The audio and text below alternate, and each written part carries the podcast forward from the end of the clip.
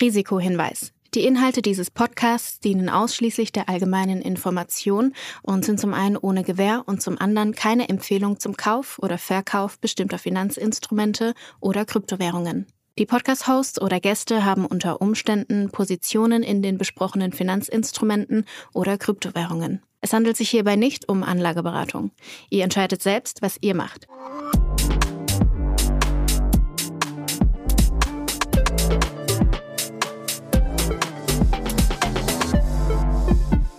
Es ist Folge 38 von Alles Coin Nichts Muss, die mal wieder unterstützt wird von Ultimate by Unstoppable, deinem Co-Piloten für die DeFi-Welt. Und ich habe gesagt, es ist Folge 38, aber es ist nicht irgendeine Folge, sondern es ist das Weihnachtsspecial. Ich sitze hier zusammen ganz gemütlich bei Glühwein, Plätzchen und Weißbier, das musst du mir gleich auch mal erklären, Julius, mit meinen beiden Lieblings-Krypto-Bros, nämlich Julius Nagel und Max Vargas. Wie geht's euch, Männer? Ja, also bin, nicht alle auf bin, einmal, nicht alle auf einmal. Also ich für meinen Teil, ich bin gerade ähm, in Vorweihnachtsstimmung, ehrlicherweise. Äh, ich habe jetzt hier vor mir den Dresdner Christstollen, die mir meine Oma geschickt hat. Ich finde mich gerade in der Nähe von Heidelberg.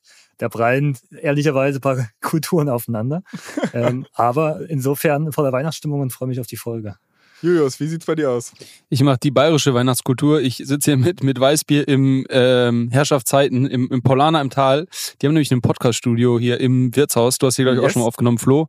Und macht quasi das, das Pendant zum Dresdner Christstollen. Aber ansonsten alles super. Ich freue mich auch auf Weihnachten. Oh, okay, also bevor wir jetzt vielleicht darüber sprechen, äh, was wir in dieser Folge vorhaben, weil wir wollen es halt nicht so als klassischen langweiligen Jahresrückblick machen, sondern wir haben uns da ein Special-Format ausgedacht. Dazu gleich mehr. Ähm, bevor wir das aber machen, vielleicht Max, du bist ja jetzt gerade schon zum zweiten Mal bei uns zu Gast, aber halt zu Gast. Deshalb vielleicht noch mal ein, zwei Worte zu dir. Ähm, wer bist du? Was machst du? Wieso bist du hier? Ja, äh, genau. Bin, bin Max, bin äh, Gründer, Betreiber des äh, deutschen Web3 Newsletters Blog Stories und ich glaube, ich bin hier, weil wir uns einerseits ganz gut verstehen, äh, glaube ich. und auf der anderen Seite, glaube ich, jetzt ganz gutes Timing auch ist äh, mit ähm, der Folge, weil ich heute zusammen mit äh, Web3 Studios, so einer Investment äh, Bank, wenn man so will, für Krypto, äh, einen Jahresreport gelauncht habe. Und das äh, ergänzt sich dann ganz gut quasi, der, der schriftliche Report passend zum äh, Podcast. Ähm, genau. Man muss dazu sagen, dass unsere Hörer diese Folge erst hier an Heiligabend hören. Also dementsprechend wird es schon ein paar Tage her gewesen sein, dass du diesen äh, Report gelauncht hast. Aber ich glaube, wir werden ihn im Laufe der Folge schon nochmal das ein oder andere Mal streifen. Ich hatte es ja gerade nämlich auch schon mal angeteasert. Wir haben vor, in dieser Folge einen Jahresrückblick zu machen. Wir schauen auf all das, was im Kryptojahr 2022 passiert ist. Ähm, wie gesagt, mache ich mit euch beiden zusammen. Aber anstatt wir jetzt irgendwie im Januar anfangen und sagen, aber kannst du dich noch erinnern, wie, bla bla bla, haben wir uns gedacht, äh, wir küren besondere Momente, besondere Technologie und wir wollen die ganze Nummer als Art Award-Show äh, aufziehen. Nicht, weil wir irgendwie der Meinung sind, dass wir hier irgendjemanden küren könnten, sondern weil das, glaube ich, einfach eine, eine ganz spannende Art und Weise ist, durch das Jahr zu führen. Und wir haben uns sehr, sehr lange Gedanken darüber gemacht, welche Kategorien es überhaupt geben wird. Ähm, nämlich original habt ihr beide das gemacht und ich habe eigentlich nur faul daneben gesessen und werde jetzt vorlesen, äh, was wir da machen. Und die allererste Kategorie, die wir haben, äh, ist Hottest Tech in Krypto 2022 gewesen. Wer von euch will da mal anfangen, ein, zwei Namen in den Ring zu schmeißen und mir zu erzählen, was für ihn Hottest Tech in Krypto 2022 war? Ähm, da lege ich gerne mal los. Also ich glaube, das äh, ist auch ganz schön, dass wir das jetzt zum Jahresende machen, weil ich, ich glaube, viele der, der Dinge ähm, haben sich ja über das Jahr hinweg auch so ein bisschen entwickelt und äh, ich glaube, man und hat. entzaubert. und auch das eine oder andere entzaubert, als, sag ich mal, nicht, doch nicht so Hot Attack. Ähm, für mich die, die drei Dinge, die es auf, auf meine, ähm, sag ich mal, Kandidatenliste ähm, geschafft haben, ist zum einen das Thema ähm, Layer 2s als Technologieidee, als Skalierungslösung im Ethereum-Ökosystem. Ich glaube, zum Jahresanfang, ich kann mich noch daran erinnern, ich war im ähm, April in Amsterdam auf der, auf der Dev-Konferenz. Da war es, da gab es auch ein, ein separates ähm, Event rund um Layer 2s. Und vieles davon war schon noch so, ja, wir werden dann launchen und wann launchen wir und äh, wann gibt's das Testnet und wann gehen wir live. Und wenn ich jetzt irgendwie heute zurückschaue, ist einfach unglaublich viel davon passiert. Und, und wir haben irgendwie ähm, unglaublich viel Aktivität auf diesen Layer 2s. Ich hatte es hier auch schon mal im Podcast erwähnt. Wir haben teilweise mehr Transaktionen auf Layer 2s als auf dem Ethereum Mainnet, was einfach Wahnsinn ist und, und was ein Trend ist, der sich nur in die Richtung, glaube ich, weiterentwickeln wird. Deshalb für mich äh, Layer 2s als, als Idee, ähm, hottest Tech, etwas, was irgendwie schon lange ähm, diskutiert wurde und was jetzt so ein bisschen für mich auf jeden Fall irgendwie äh, Realität geworden ist und, und ich glaube auch noch nicht mehr wirklich wegzudenken ist. Die zweite Sache, die ich ähm, mit auf die Liste genommen habe, ist, ist das Thema Zero Knowledge Kryptographie.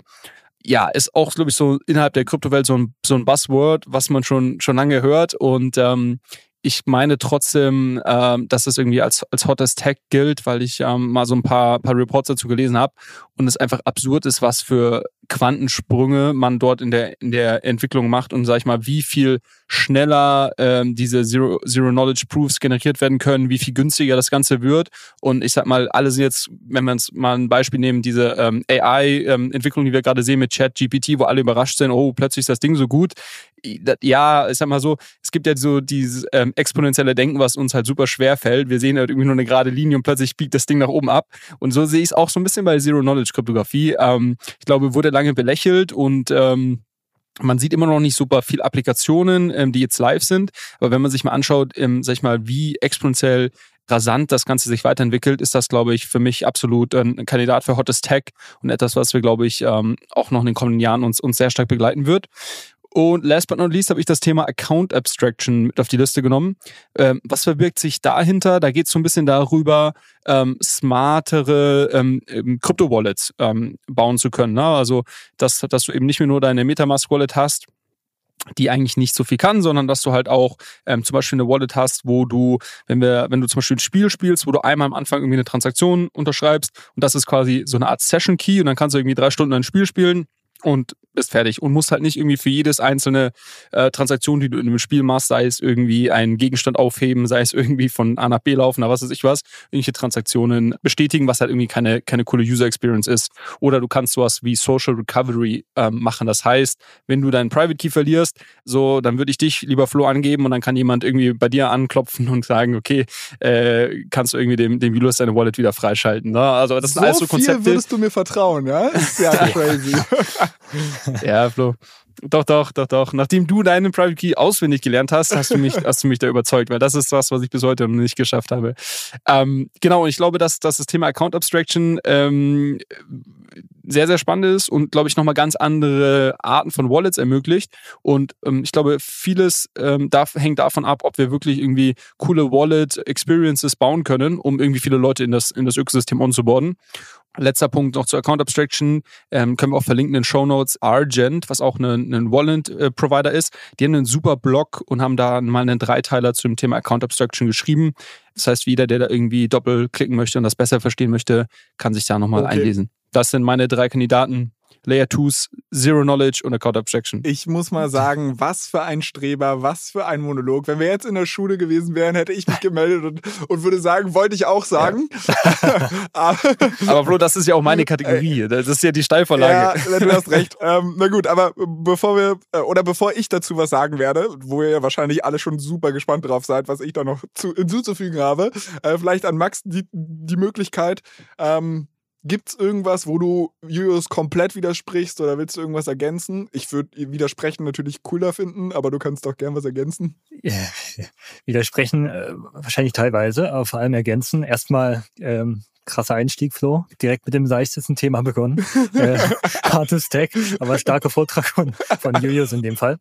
Ähm, also Layer 2 ist ganz klar, stehen auch auf meiner Liste. Ähm, auch hier die Beobachtung gemacht, dass wir am Anfang des Jahres irgendwo bei 5% äh, Anteil der gesamten Netzwerkaktivität von Ethereum lagen. Mittlerweile sind wir bei 50%, wie Julius sagt. Und das ist schon krass. Also es wird natürlich einerseits getrieben durch auch den Airdrop von, von Optimism, der Mitte des Jahres sicherlich viel Aufmerksamkeit und Traction erzeugt hat.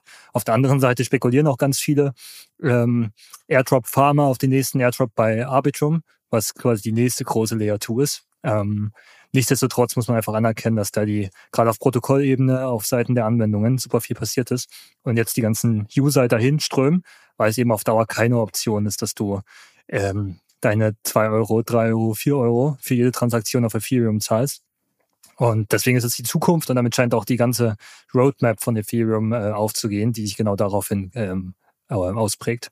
Also das, das finde ich auf jeden Fall spannend.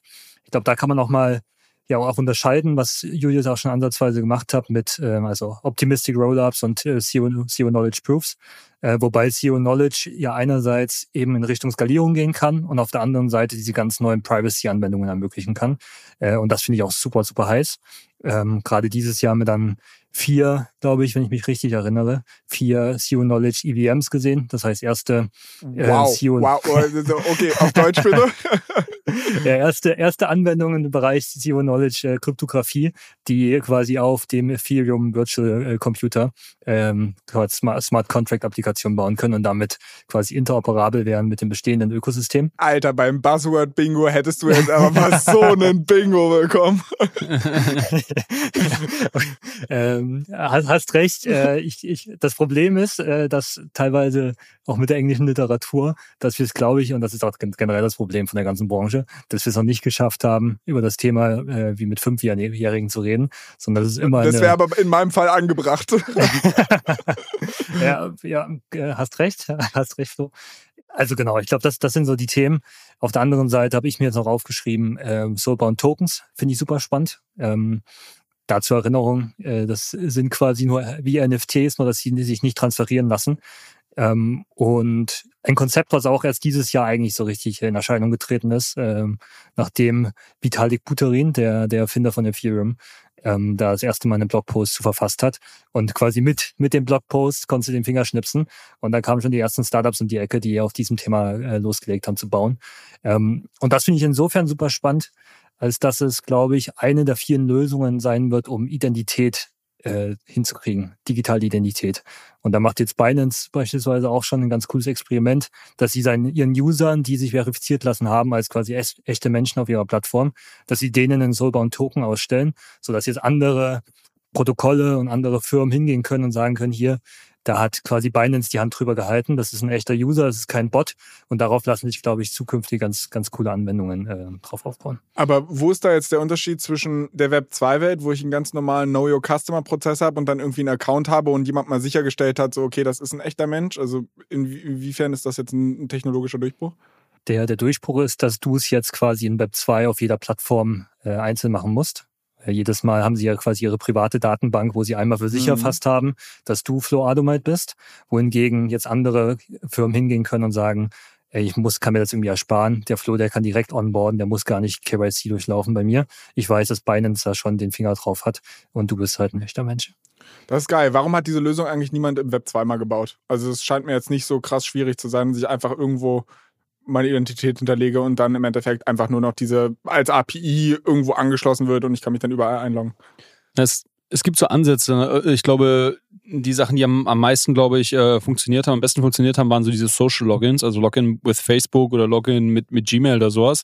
Aber wie, wie Max ja schon richtig gesagt hat, am Ende des Tages wirst du nicht äh, jeden dazu überreden können, irgendwie auf den gleichen Standard aufzubauen, weil ja, manche Leute einfach sich wahrscheinlich da nicht reinreden lassen wollen. Beispielsweise ein Apple wird irgendwie immer ihre, ihre Apple-ID pushen werden. Ähm, und das Schöne im, im Web 3 ist jetzt eben, dass du, dass du quasi mit deiner Wallet, die ja quasi dann zum Beispiel dein Soulbone-Token ähm, beinhaltet und, und mit der kannst du dich einfach identifizieren, ähm, so kannst du dich connecten, so wie das heute auch auf jeder Decentralized App machst und ähm, fertig. Und dann kann, Protokoll kann quasi dein Soulbound-Token dann auslesen, deine Identität irgendwie auslesen oder vielleicht auch nur gewisse Faktoren davon, die vielleicht jetzt irgendwie für die Nutzung dann relevant sind.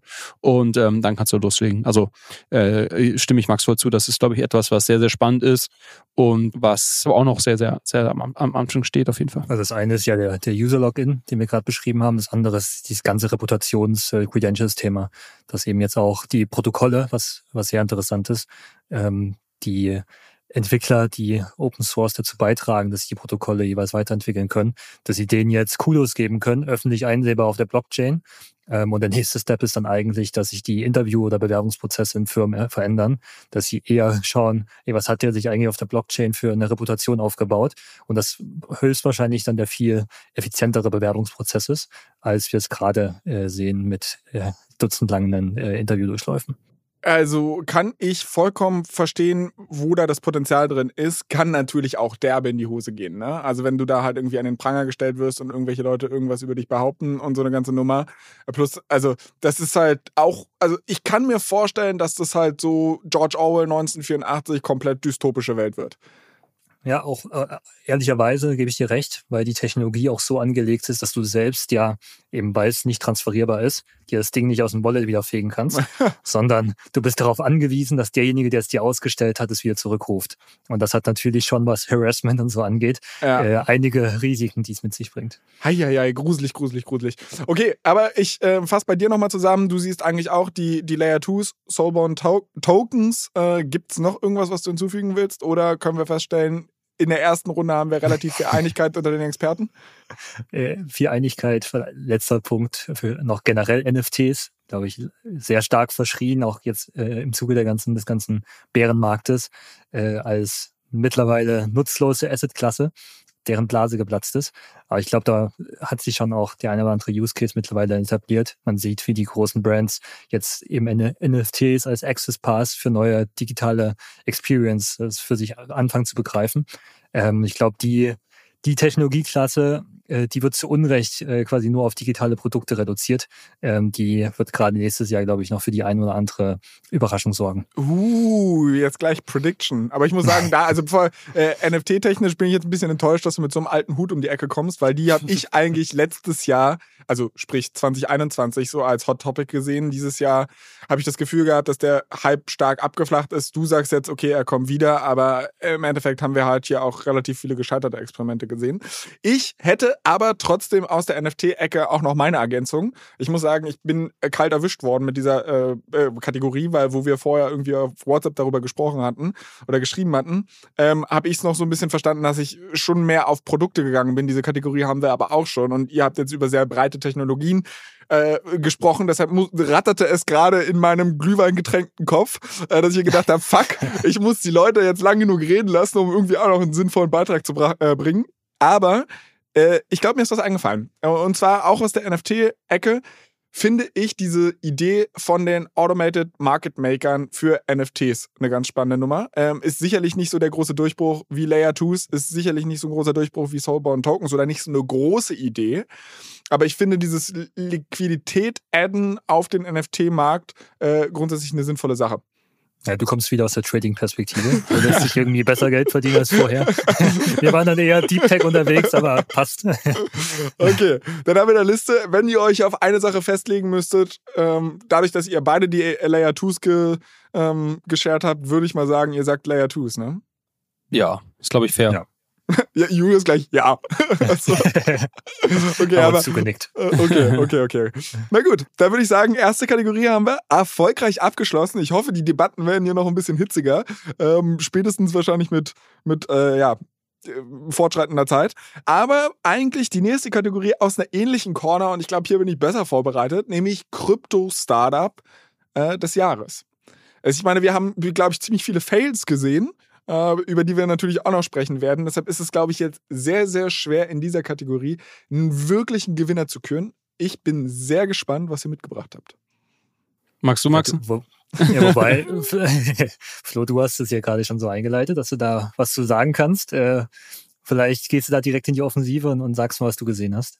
Okay, ich glaube, auch da werde ich euch äh, ein bisschen schocken, dass ich da mit irgendeinem so Nischencase um die Ecke komme. Aber eine Sache, die bei mir hängen geblieben ist und die ich tatsächlich auch in deinem Crypto-Report wiedergefunden habe, oder zumindest nicht das Startup, aber den Typen dahinter, äh, ist Digi Dagaiku. Mhm. Ihr, habt, ihr nickt, okay, ihr wisst, was ich meine. Es ist im Endeffekt noch eine relativ kleine Bude. Glaube ich, haben dieses Jahr 200 Millionen oder 300 Millionen oder sowas geraced und versuchen quasi die NFT-Adoption voranzubringen, indem es nicht mehr Free-to-Play heißt, sondern Free-to-Own. Das heißt, ähm, anstatt Nutzer irgendwie zu onboarden, dass man sagt, ey, pass auf, ne, NFT super Sache, alles, was du dafür, oder Starbucks hat ein Royalty-Programm und will den Leuten irgendwie ein NFT geben und alles, was ihr dafür machen müsst, ist euch einen Coinbase-Account anlegen, Know Your Customer-Prozess durchlaufen, Kryptowährungen kaufen, die auf eine Metamask schieben. Ach ja, einen Metamask-Account braucht ihr auch noch und dann könnt ihr da irgendwie dieses NFT äh, bekommen oder sowas. Ist die Idee halt zu sagen, NFT first, es ist erstmal free to own und so wirst du quasi geonboardet. Ich glaube, ich habe die Vision jetzt sehr, sehr schlecht wiedergegeben, aber das ist eine Sache, ähm, Julius hatte diesen Podcast schon mal mit mir geteilt von dem Gründer. Ich glaube, der heißt Gabriel Layden. Mhm. Ähm, und ich weiß nicht, ob ich ihn jetzt richtig ausgesprochen habe. Wie gesagt, er findet sich auch in deinem Crypto-Report. Äh, du hast ihn da auf jeden Fall auch gefeatured. Es finde ich ein sehr, sehr interessanter Podcast. Er ist ein sehr interessanter Typ, insbesondere weil der halt vorher im Free Gaming-Bereich halt eigentlich das komplette Segment disruptiert hat oder, oder halt mehr oder weniger auf die Beine gestellt hat. Und ich denke mir so, okay, wenn es jemand schafft, der, der scheint mir sehr, sehr pragmatisch zu sein. Und ich kann mir gut vorstellen, dass die Nummer fliegt, wenn wir diesen Bärenmarkt einmal überwunden haben. Oder vielleicht sogar im Bärenmarkt. Also wenn jemand das schafft, dann traue ich ihm das zu.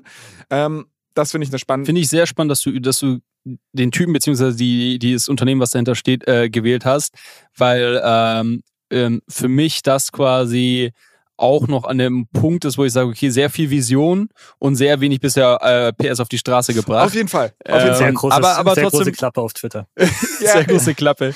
Ja, der, der, hat also irgendwie auch, der hat irgendwie auch direkt die erste Runde schon auf über, über eine Milliarde äh, Company-Bewertung geraced. Also äh, wir schauen, Flo, ob du in diese Schuhe reinwachsen kannst. Aber gut.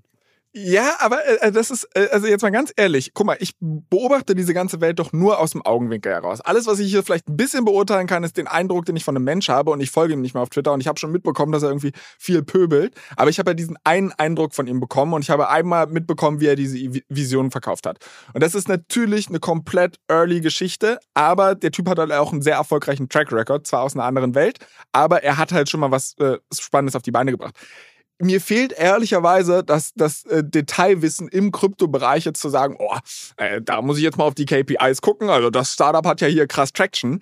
Ähm, da vielleicht, aber ich habe ja auch noch, ne, bevor ihr mich hier weiter angeht, ich habe ja auch noch ein, zwei andere Sachen mitgebracht. Schieß los. Vielleicht, Flo, ganz kurz noch zu der, ich glaube, die Hypothese ist trotzdem eine, die man teilen kann. Also am Ende geht er raus und sagt, ähm, ich gebe euch kostenlos ein NFT und bringe euch damit quasi an die Spritze, mache euch abhängig durch die Preissteigerung.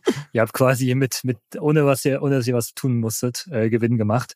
Und das sehen wir halt schon quasi als äh, menschliche Reaktion, die, die ganz gut funktionieren kann. Hier, ähm, Max, du solltest öfter in diesen Podcast kommen, damit ich hier, damit Julius mich hier nicht mehr so mobben kann. Aber ich habe, ich habe, pass auf, Julius, ich habe noch äh, eine Sache, die dir auch gefallen würde auf meiner Liste. Und ich weiß gar nicht, ob es noch ein Startup ist, aber Polygon. Weil da würde ich jetzt immer sagen, okay, sorry, aber Traction haben die Jungs auf jeden Fall. Ich meine, wir haben ja mehrfach in den Folgen des Business Development Team ge, äh, gelobt dafür, was sie in einer Tour für Deals eintüten. Da habe ich im Übrigen auch später noch einen mitgebracht, also kleiner Cliffhanger an dieser Stelle. Ähm, also haben halt wirklich alle fünf Sekunden irgendeinen neuen Deal. Ähm, scheinen da irgendwie ganz gut Traction zu haben. Ehrlicherweise kann ich nicht mal beurteilen, wie gut oder schlecht deren Tech ist. Aber wenn ich einfach nur sehe, wie das Ding gerade abhebt, Halleluja. Äh, Chapeau. Ist, glaube ich, fair. Also ähm, Polygon, glaube ich, wahrscheinlich absolut einer der, der Gewinner des Jahres.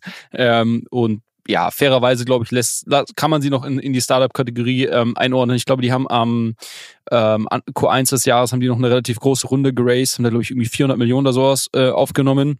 So, von daher auch wenn es schon sehr, sehr groß ist mittlerweile, lassen wir mal noch in der, Startup-Kategorie drin. Und äh, finde ich, finde ich spannend. Also Polygon ähm, bin ich, bin ich voll dabei. Ähm, glaube auch dieses Jahr einfach unglaublich viel bewiesen, auch auf der Technologieseite. Ähm, ähm by the way, also auch wenn wir gerade eben über Layer 2s gesprochen haben, äh, hat Polygon dieses Jahr da äh, enorme Fortschritte gemacht und ähm, die haben ja so einen ganzen äh, Blumenstrauß an unterschiedlichen Lösungen, die, an denen sie bauen. Ähm, von daher äh, würde ich so, würde ich so unterschreiben, Flo. Finde sehr schön. So, ich, äh, dann lehne ich mich mir jetzt zurück und lasse mich berieseln von dem, was ihr noch so mitgebracht habt. Aber wie, wie schätzt du das ein, Julius, als alter Ethereum OG? Äh, bei, bei Polygon immer den. ja, du, hast grad, du warst gerade froh, dass ich dich lobe, Flo. Jetzt muss ich aber Julius, äh, dass er sich nicht vernachlässigt fühlt, äh, ein austeilen. Ähm, ich ich habe immer bei Polygon das Gefühl, dass die ganz gut dieses Narrativ, wir sind im sicheren Ethereum-Ökosystem äh, bedienen aber de facto mit ihren Lösungen, die jetzt bei den meisten äh, großen Brands an den Start gegangen sind, eigentlich außerhalb aktuell noch agieren, auf ihrer eigenen äh, Sidechain, wenn man Ja. so will, zu Ethereum und eher quasi die Vision verkaufen. Wir arbeiten jetzt hier ganz stark an äh, Zero Knowledge äh, Rollups und irgendwann ziehen wir euch alle auf das sichere Mainnet. Ja, ist die Frage, ne? Also nach außen, wie du schon sagst, verkaufen sie so, als, als wären sie quasi fester Bestandteil des Ethereum-Ökosystems. Äh, sind sie aktuell mit dem, mit dem, was man heute als Polygon kennt, ähm, nicht unbedingt. Aber ich, ich, also ich glaube schon, dass sie mittelfristig sich einfach als so eine Technologieplattform sehen. Ähm, das zeigt ja auch so ein bisschen, wie viele unterschiedliche Lösungen da gebaut werden, mit irgendwie zwei, drei unterschiedlichen Zero-Knowledge-Lösungen ähm, Lösungen zum Beispiel. Und dass man eher in der Zukunft sagt, okay, du hast hier quasi einen, einen Baukasten und ähm, wir haben halt einfach irgendwie ein super, super Ökosystem, haben irgendwie viele spannende Brands, die darauf aufbauen. Und gerade wenn es dann um Layer 2s geht, dass sie, dass sie das dann schon auch auf Eth- Ethereum umhängen. Aber ich sag mal, solange man da keine Klarheit hat und, und die Klarheit gibt's ja auch noch nicht dahingehend, welcher Token der native Tokens der unterschiedlichen Lösungen werden wird, das ist ja oftmals der entscheidende Faktor. Ähm, ähm, ist es dann Ethereum, sag ich mal, oder ist es zum Beispiel Matic, was jetzt heute der, der Token der ähm, Polygon Sidechain ist? Solange das nicht feststeht, äh, bin ich da voll bei dir, ist das noch unklar. Ähm, ich habe so ein trotzdem so ein Bauchgefühl, dass sie sich langfristig für, für Ethereum da entscheiden werden. Aber ja, werden wir sehen, werden wir sehen, ähm, ob sie groß genug werden, um, um wirklich äh, da ihr eigenes Mainnet einfach, ähm, einfach zu pushen. Ja, äh, total. Also ansonsten äh, kurz die zwei Startups sind bei mir, die ich, die ich mitgebracht habe. Das eine ist Blur, als Uh. quasi größter Konkurrent mittlerweile zu OpenSea. Ähm, und was mir bei denen sehr also gut gefallen NFT-Marktplatz eigentlich. NFT-Marktplatz, Ja. genau. Was mir bei denen sehr gut gefallen hat, ist, ähm, dass die extrem Fokus auf UX legen. Das heißt, die haben jetzt gar nicht, also so ein Pseudo-Swap, die, die gab es ja auch noch, da ging es ja Richtung NFT, Market Making, äh, Automated, was du vorhin angerissen hast, Flo. Mhm. Die sind ja schon mit einem komplett anderen Ansatz äh, rausgegangen als OpenSea. Bei Blur unterscheidet sich das eigentlich von der, von der reinen Mechanik her gar nicht so sehr zu OpenSea. Aber sie haben es halt trotzdem geschafft, auf der Feature-Ebene ein besseres Produkt für gerade die großen Trader zu bauen. Ähm, und was da total imponierend war, war diese, man sagt ja dazu Vampire Attack äh, ein Stück weit. Also ähm, das ist eine Go-to-Market-Strategie, ähm, wo man Nutzer andere Marktplätze abwirbt, indem man ihnen halt einen Airdrop in Aussicht stellt und dann sich einer kann man halt zusehen in Echtzeit, wie sich einmal die komplette Trading-Aktivität von einem Marktplatz auf den anderen verlagert. Und das haben die ganz, ganz cool gemacht. Also sehr spielerisch gelöst, dass man da Boxen gewinnen konnte, je nachdem, in welchem Zeitraum man wie viele äh, NFTs äh, getradet hat auf der Plattform, aber eben auch schon im Vorfeld, dass sie sich angeguckt haben, was sind die Heavy Trader auf OpenSea, wer hat schon die meisten NFTs gekauft und die ganz stark incentiviert hat, dann eben zu Blur zu switchen. Aber, Ähm, aber da jetzt mal kritisch nachgefragt, was hindert mich jetzt, meine eigene Krypto-Company zu gründen und genau denselben Move nochmal abzuziehen? ja, Also das scheint mir dann, die Kunden scheinen mir einfach auf den Marktplätzen nicht besonders sticky zu sein. Hm, Also ich, ich glaube, die Nachhaltigkeit des Geschäftsmodells. Also du gehst natürlich, das sind am Ende sind es ja Marketingkosten, äh, die am Ende Blur äh, da auslegt, nur anders verpackt. Und dann wird sich halt zeigen, ob die quasi langfristig dann das wieder zurückverdienen können. Aktuell verdienen sie ja auch, glaube ich, noch gar nichts, ähm, haben keine Trading Fees, was auch nochmal dazu beigetragen hat, dass äh, da Volumen von OpenSea nach Blur gewandert ist. Ähm, das würde Boah. dich, glaube ich, davon abhalten. Ne? Aber das ist halt, das ist für mich aber so genau so eine Sache, wie die es auch bei den ganzen Lieferdienstservices gibt. Also wenn du halt da überlegst, da gab es auch dieses kranke Gutscheinmodell und niemand hat da Kohle verdient, alle haben es verbrannt und ich bin wirklich, ich meine, ich komme ja aus diesem ganzen Venture-Investing-Bereich und so weiter und habe jetzt auch kein Problem damit, wenn eine Company am Anfang Geld verbrennt, um irgendwie später daraus äh, Profit zu schlagen. Das Problem ist halt nur, es scheint mir hier so, du lockst Nutzer an mit einem Produktversprechen, was du wahrscheinlich niemals langfristig einhalten kannst. Und in dem Augenblick, wo du anfängst, deine Preise zu erhöhen und irgendwie eine Rendite zu erzielen, in dem Augenblick kommt halt dann wieder der nächste Competitor um die Ecke und versucht dich anzugreifen. Früher gab es ein Pizza.de, da gab es ein Lieferheld, dann gab es irgendwie, äh, dann haben alle gedacht, ja, okay, der Markt konsolidiert sich krass, dann kam auf einmal ein Volt um die Ecke, dann kamen die ganzen äh, Quick-Commerce-Dienste und es ist einfach super, super schwer, da halt die Preise zu erhöhen, weil sonst alle Nutzer abwandern. Jein, ja, also stimme ich dir zu. Ich glaube, du musst dich schon nachhaltig ähm, über die über das Produkt, über die Feature differenzieren. Und das ist das, äh, wo ich auch Max zustimmen äh, würde. Also also Blur das wirklich einen super Job einfach gemacht. Also es ist einfach das beste Tool, um irgendwie äh, NFTs äh, zu zu traden. Ähm, und äh, von, von, der, von der User Experience einfach viel, viel intuitiver als ein OpenSea, als irgendwie ein LuxRare und, und andere. Und ich glaube, wenn du da kontinuierlich ähm, derjenige bist, der irgendwie die, die besten Features baust und die als erstes auf den Markt bringt, ähm, dann kannst du, glaube ich, auch über, über Trading Fees halt entsprechend monetarisieren. Ähm, und, und vielleicht noch hier der, der Unterschied, Blur ist, ist ja auch so ein Aggregator. Also die sitzen ja über so einer Ebene über irgendwie ähm, OpenSea und Co. Ähm, von daher, das ist auch nochmal ein, ein anderes Game. Also wir haben ja dieses Jahr gesehen, dass sich diese NFT-Marktplätze halt unglaublich weiterentwickeln. Also genau das, was du gerade geschildert hast, Flo. Also da, da kam dann OpenSea, äh, dann kam irgendwie Luxray um die Ecke und andere und so weiter. Und wir haben auch gesehen, dass es sich auf mehreren Ebenen aufteilt, also dass du halt irgendwie Marktplätze hast und dass du sogenannte Aggregatoren hast, ähm, die quasi dann wiederum von den einzelnen Marktplätzen, dass die ähm, die Angebote aggregieren, so dass du als Nutzer dort auch im, im Zweifel einen besseren Preis bekommst oder halt eine bessere Übersicht über den Markt hast einfach. Aber ich, ich würde Max zustimmen. Äh, ich finde Blur ähm, hat es wirklich geschafft, in kurz, sehr, sehr kurzer Zeit enorme, enorm signifikant zu werden und einen großen Marktteil zu bekommen und auch sehr nachhaltig. Also das, das, das Beispiel war ja mit, mit LuxRare, die haben das ja auch versucht und das hat halt nicht wirklich funktioniert. Ähm, also man sieht halt heute, dass die eigentlich nicht mehr wirklich relevant sind. Ähm, und ähm, bei Blur bin ich sehr gespannt, wie lange sie relevant bleiben können. Aber erstmal, weil wir über quasi Startup des Jahres sprechen, ich glaube, in, in, den, in den Kreis der Finalisten sollten sie auf jeden Fall reingehören. Also, okay, äh, abgehakt, sehe ich genauso. Auf jeden Fall Teil der Finalisten. Jus, wie sieht's bei dir aus? Ja, ich habe also ich hab auch noch zwei Kandidaten. Ähm, das erste wäre Lido. Jetzt kann man auch sagen, die sind schon relativ groß, aber ähm, die haben auf jeden Fall auch letztes Jahr erst noch eine Finanzierungsrunde gemacht. Also sollten auf jeden Fall noch in, unter die, die, die Startup-Kategorie äh, äh, gehören für mich. Und äh, Lido ist für mich einfach absoluter Gewinner dieses Jahr haben eigentlich meiner Meinung nach alles richtig gemacht, ähm, sind der, der große Marktführer im Bereich Liquid Staking. Ähm, selbst jetzt bei den, den wirklich sehr niedrigen Kursen, irgendwie über 6 Milliarden an äh, Assets in, ähm, werden gestaked im Ökosystem ähm, und haben als eines der wenigen Startups im Krypto-Ökosystem halt auch wirklich ein Geschäftsmodell, was ordentlich Umsätze abwirft. So und ähm, deshalb für mich Lido als, als Liquid Staking-Anbieter absoluter Kandidat für äh, Startup des Jahres. Und bevor ihr äh, äh jetzt hier, äh, mir widersprecht, noch die, die, zweite Company, die für mich in diese Kategorie reingehört. Ähm, und das ist Sound XYZ. Oh. Wir hatten hier, Flo, du wirst, bei dir wird es jetzt klingeln, wir hatten hier letztens über Music-NFTs gesprochen und ich hatte auch damals schon erwähnt, dass ich irgendwie lange relativ kritisch dem Ganzen gegenüberstand. Mittlerweile finde ich sehr spannend und ähm, Sound XYZ ist so ein bisschen an dem Punkt, wo OpenSea vor irgendwie so ein bis eineinhalb Jahren war. Also der eigentlich einzige wirklich super dominante Spieler ähm, als, als Anbieter von, von Sound äh, NFTs oder als Marktplatz für Sound-NFTs. Ähm, und ich finde, die machen einfach einen super Job da und äh, haben sich da extrem smart platziert. Und wenn man sich so ein bisschen das Wachstum anschaut, geht es halt auch komplett durch die Decke, so die letzten drei bis vier Monate.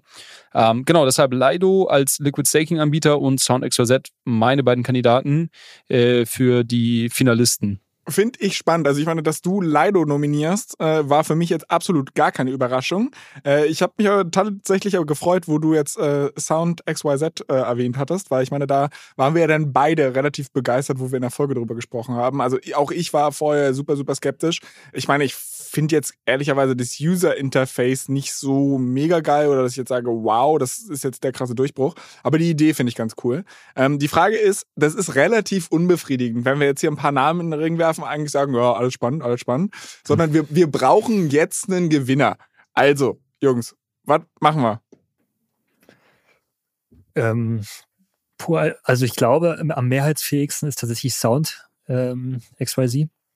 Ähm, für mich auch eine gute Erinnerung. Ich erinnere, ich erinnere mich noch, als ich eure Folge dazu gehört habe und ich habe das allererste Mal das Gefühl gehabt, dass du wirklich in Love bist mit Blockchain-Technologie, Flo. Deine Begeisterung kannte hinten raus keine Grenzen mehr. Ähm, und ich glaube, auch ein Thema, was anfangs belächelt war, auch da erinnere ich noch eine Debatte auf Twitter vor drei, vier Monaten. Heißt das so ein recht großer Account, äh, Kobi heißt der, ähm, relativ aggressiv reingegangen ist und gesagt hat, ja, das am Ende ähm, versteht er den Mehrwert nicht von, von Music NFTs. Am Ende hat es für den Künstler und auch für den Konsumenten keine Vorteile. Und ich glaube, mittlerweile ist diese Meinung schon auch widerlegt worden. Also immer mehr Künstler, die darauf launchen, immer mehr Sammler, die anfangen, da ihre ersten Music-NFTs zu minden und eben auf Produktebene und das und, da, und deswegen glaube ich, dass das äh, aus meiner Sicht Sound da den Titel verdient hätte, sind die halt echt vorne dran und releasen jeden Monat neue Features, die die ganze User Experience viel besser machen. Daher könnte ich damit gut leben, wenn wir uns auf die einigen. Krass. Also da hätte ich jetzt nicht gedacht, dass du für die votierst, weil ich hätte gedacht, dadurch, dass Polygon und Lido ja irgendwie gefühlt schon deutlich, deutlich weiter sind, dass es einer von den beiden wird.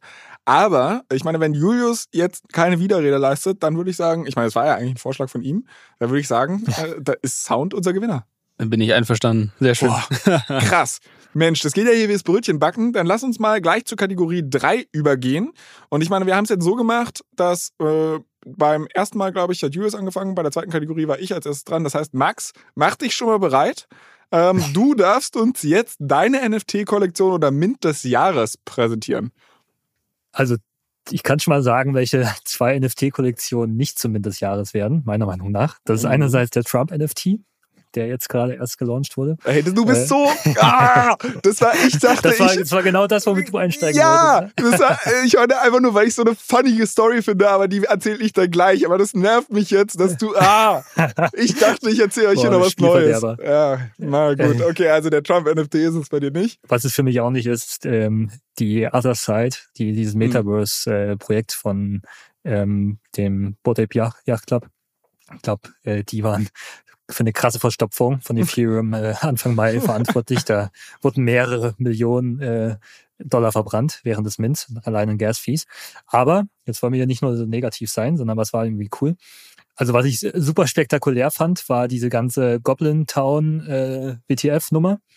Ähm, vielleicht erinnert ihr euch noch daran, es war großer, großes Mysterium, was sich eigentlich hinter diesem Projekt verbirgt. Relativ hässliche Kunst, halt krass Goblin-like. Und dann haben die angefangen auf Twitter in den Spaces irgendwelche Gollum-Laute von sich zu geben, vier Stunden lang, haben damit was? die komplette Faszination des, des, des Internets irgendwie äh, kurzzeitig auf, auf ihrer Seite gehabt. Ähm, das fand ich super interessant, so aus dem, aus der Case Study heraus, dass es eigentlich bei den allermeisten NFT-Kollektionen, wo jetzt keine große Utility hintersteckt, nur darum geht, die größte Attention zu erzielen. Und das haben die halt extrem gut gemacht. Sehr, sehr gut executed. Ähm, und ansonsten muss man, glaube ich, vom Impact her noch Reddit erwähnen. Die Reddit-NFTs, wo mittlerweile über eine Million Wallets sich ihr Profilbild, ihren Avatar gemintet haben für Reddit. Das ähm, habe ich nicht mal mitbekommen. Hast du nicht Herr mitbekommen? Flo, was? Das haben wir doch hier besprochen im Podcast. Ja, kannst du mal sehen, wie ich dir zuhöre. es gab Reddit-NFTs. In welcher Folge waren denn das? Schon ein, zwei Monate her, würde ich sagen. Aber ähm, okay, dann, dann, dann, dann rufe ich äh, auch alle Hörer auf, mit mir zusammen vielleicht einfach nochmal alle Folgen, alles Coin, nichts muss aus diesem Jahr zu hören. Und dann äh, werden wir gemeinsam da nochmal auf die Entdeckungsreise von Reddit-NFTs gehen. Ja, sorry, ich wollte dich gar nicht unterbrechen. Äh, ich wollte nur sagen, ich habe es nicht mitbekommen, aber äh, offensichtlich hätte ich es mitbekommen sollen tatsächlich Riesennummer im Space. Äh, ist ja relativ schnell so, dass man die positive News sucht, an der man sich dann aufgeilt und äh, da die große Adoption äh, vermutet. Äh, in, in dem Fall eigentlich ganz, ganz gerechtfertigt sogar, weil ich, äh, ich glaube, die Reddit auch hier die Case Study dafür ist, dass man ähm, sehr erfolgreich damit sein kann, mit NFTs rauszugehen, ohne den Leuten das Gefühl zu geben, dass sie jetzt gerade ein NFT haben. Ähm, das haben die geschafft. Ähm, und letzter Punkt, und da hoffe ich auch auf ähm, Julius Vogt, äh, da kann ich mich auch eine Folge erinnern äh, von euch, wo er wiederum sehr begeistert von erzählt hat. Äh, das ist äh, QQL, ähm, dieses Generative Art Projekt ah. ähm, von Tyler Hobbs, ähm, der der halt eine ganz innovative Lösung damals äh, gefunden hat, wie man äh, Sammler eigentlich zu Kreativen machen kann, indem man einen Algorithmus gebaut hat, womit sich jeder im Internet eigentlich ausprobieren konnte und seine eigene Generative Art ähm, erstellen konnte. Ähm, und das i-Tüpfelchen dahinter war, dass diejenigen, die am Ende gemintet haben, dass die wiederum ähm, auch an den zukünftigen Royalties äh, im Weiterverkauf ihrer, ihrer NFT, NFTs beteiligt werden. Und das fand ich schon super cool. Boah, da kann ich mich auch noch dran erinnern. Das fand ich eine, eine starken Ansatz. Da war ich damals auch ziemlich begeistert und deshalb würde ich jetzt schon mal vorab sagen, dass du mein Vote für die Nummer hast. Aber ich lasse mich natürlich noch gern von Julius überraschen, ähm, was er noch so mitgebracht hat. Ich glaube, so quasi NFT-Kollektion der Mint des Jahres kannst du ja auch unterschiedlich schneiden. Also für mich QQL, das Projekt, was, was du gerade erwähnt hattest, Max, auf jeden Fall sag ich mal, so ein bisschen unter dem Blickwinkel ähm, kreativ ähm, und, und hat auch wirklich so ein bisschen so diesen, diesen Kunstgedanken weitergetragen. Ähm, also dahingehend super spannend, wenn ich so ein bisschen Richtung irgendwie Impact ähm, schaue oder, oder quasi irgendwie auch Hype, den es ausgelöst hat, wäre es für mich Moonbirds ähm, ganz weit vorne dabei. Ähm, Flo, wenn du dich dran erinnerst, Moonbirds. Zweite Folge. Genau, es war im Frühjahr ähm, das, das sehr, sehr damals extrem gehypte äh, NFT-Projekt von, von Kevin Rose, ähm, wo, wo kurz nach Mint irgendwie der Floor Price bis auf irgendwie über 40 ETH hochgegangen ist. Und ähm, ja, eigentlich eher so die Diskussion war, okay, wann löst das irgendwie die Board Apes ab ähm, am NFT Olymp? Ist jetzt, äh, ist jetzt nicht passiert, aber es ist nach wie vor eine sehr aktive Community und die bauen auch sehr viel. Also für mich irgendwie Moonbirds, glaube ich, ähm, wenn ich so, so ein bisschen so an den, an den Hype zurückdenke und, und ich meine, wir müssen ja überlegen, also 2022 ist so ein langes Jahr, wenn ich irgendwie so an Januar, Februar denke, äh, da war es mehr noch so, wirklich so, man versucht in jeden Mint reinzukommen, weil irgendwie das Sentiment war noch sehr positiv und äh, sag mal, es war eher noch so die Goldgräberstimmung. Und ähm, über das Jahr hinweg hat das Ganze dann eine ganz spannende Dynamik genommen und dann äh, so Richtung Richtung ähm, Sommer äh, war dann das, was Max gerade mit Goblin Town, wo es eigentlich schon fast so ironisch war und man gesagt hat, okay, also wir sind eh alle irgendwie 90 Prozent im Minus, jetzt können wir auch irgendwelche Goblins äh, kaufen und ähm, und und das ist dann auch wieder ganz spannend, ne? weil dann ist quasi so die Sachen, die eigentlich so fast schon so ja mit mit einer gewissen Ironie gelauncht werden, dann trotzdem irgendwie irgendwie noch groß werden und, und dann irgendwie einen, einen hohen Floorprice haben. Ähm, über irgendwie Generative Art, QQL hatten wir gerade erwähnt. Ähm, so das ist eigentlich ganz spannend, auch was das Ganze für, einen, für unterschiedliche Facetten über das Jahr ähm, gezeigt hat. Für mich, ähm, glaube ich, so ein bisschen unter dem Kunstaspekt und wirklich irgendwie äh, Kreativität, was Neues in den Markt bringen, QQL mit Sicherheit und ansonsten so rein Impact, Hype würde ich sagen, Moonbirds für mich absoluter ähm, äh, Finalist oder Gewinner dieses Jahr bin ich übrigens äh, treuer und äh, stolzer Besitzer ähm, und kann das verstehen, deine Sichtweise. Sicherlich auch getrieben durch die ganze äh, Bio von Kevin Rose, dem Kopf hinter des ganzen Projektes, der halt auf eine beeindruckende Vita zurückblickt, was er vorher schon äh, in der Textszene so, so gemacht hat. Ähm, ein cooles Projekt gewesen und ähm, tatsächlich auch eine der stärksten Communities, die ich in dem Bereich kenne. Also, Julius, ich muss aber mal sagen, ich hätte gedacht, dass jetzt noch ein anderes NFT kommt. Und zwar ähm, hattest du letzte Woche erst darüber gesprochen, dass du hier bei Bankless ähm, einen Podcast-NFT shoppen möchtest. Hat das eigentlich geklappt? Jetzt kurz Ah ja, stimmt. Das hat geklappt und pass auf, wir machen jetzt hier mal kurz live, wir schauen mal kurz live meine, meine PNL an. ähm, also äh, entweder bist du auf der Suche nach Mitleid oder willst ein bisschen angeben. nee, ich habe einfach nicht mehr reingeschaut. Ja, ich bin, ich bin sogar im Plus. Schau mal an. Hier, Floor Price äh, 0,25 ETH und ich habe irgendwie für 0,19 oder sowas gekauft am Ende des Tages. Ähm, Boah, aber, aber, aber, nee, nee, aber, aber hier so. Ich bin, ge fast ich bin kein gespannt, ob's. Fast kein Volumen drauf. Also es ist halt absolut nichts aussagen, dieser Floor Price. Aber ich habe eins bekommen. Ich bin natürlich nicht in den ähm, Mint reingekommen, wie ich auch letzte Woche schon vermutet hatte. Aber ich war dann äh, ähm, beim Kochen parallel, habe ich dann einfach irgendwie so eine, eine Order reingegeben und ähm, die wurde dann irgendwann gefüllt und ähm, ja, bin seitdem stolzer Besitzer eines Bankless ähm, NFTs. Das für mich aber nicht die Kategorie NFT des Jahres.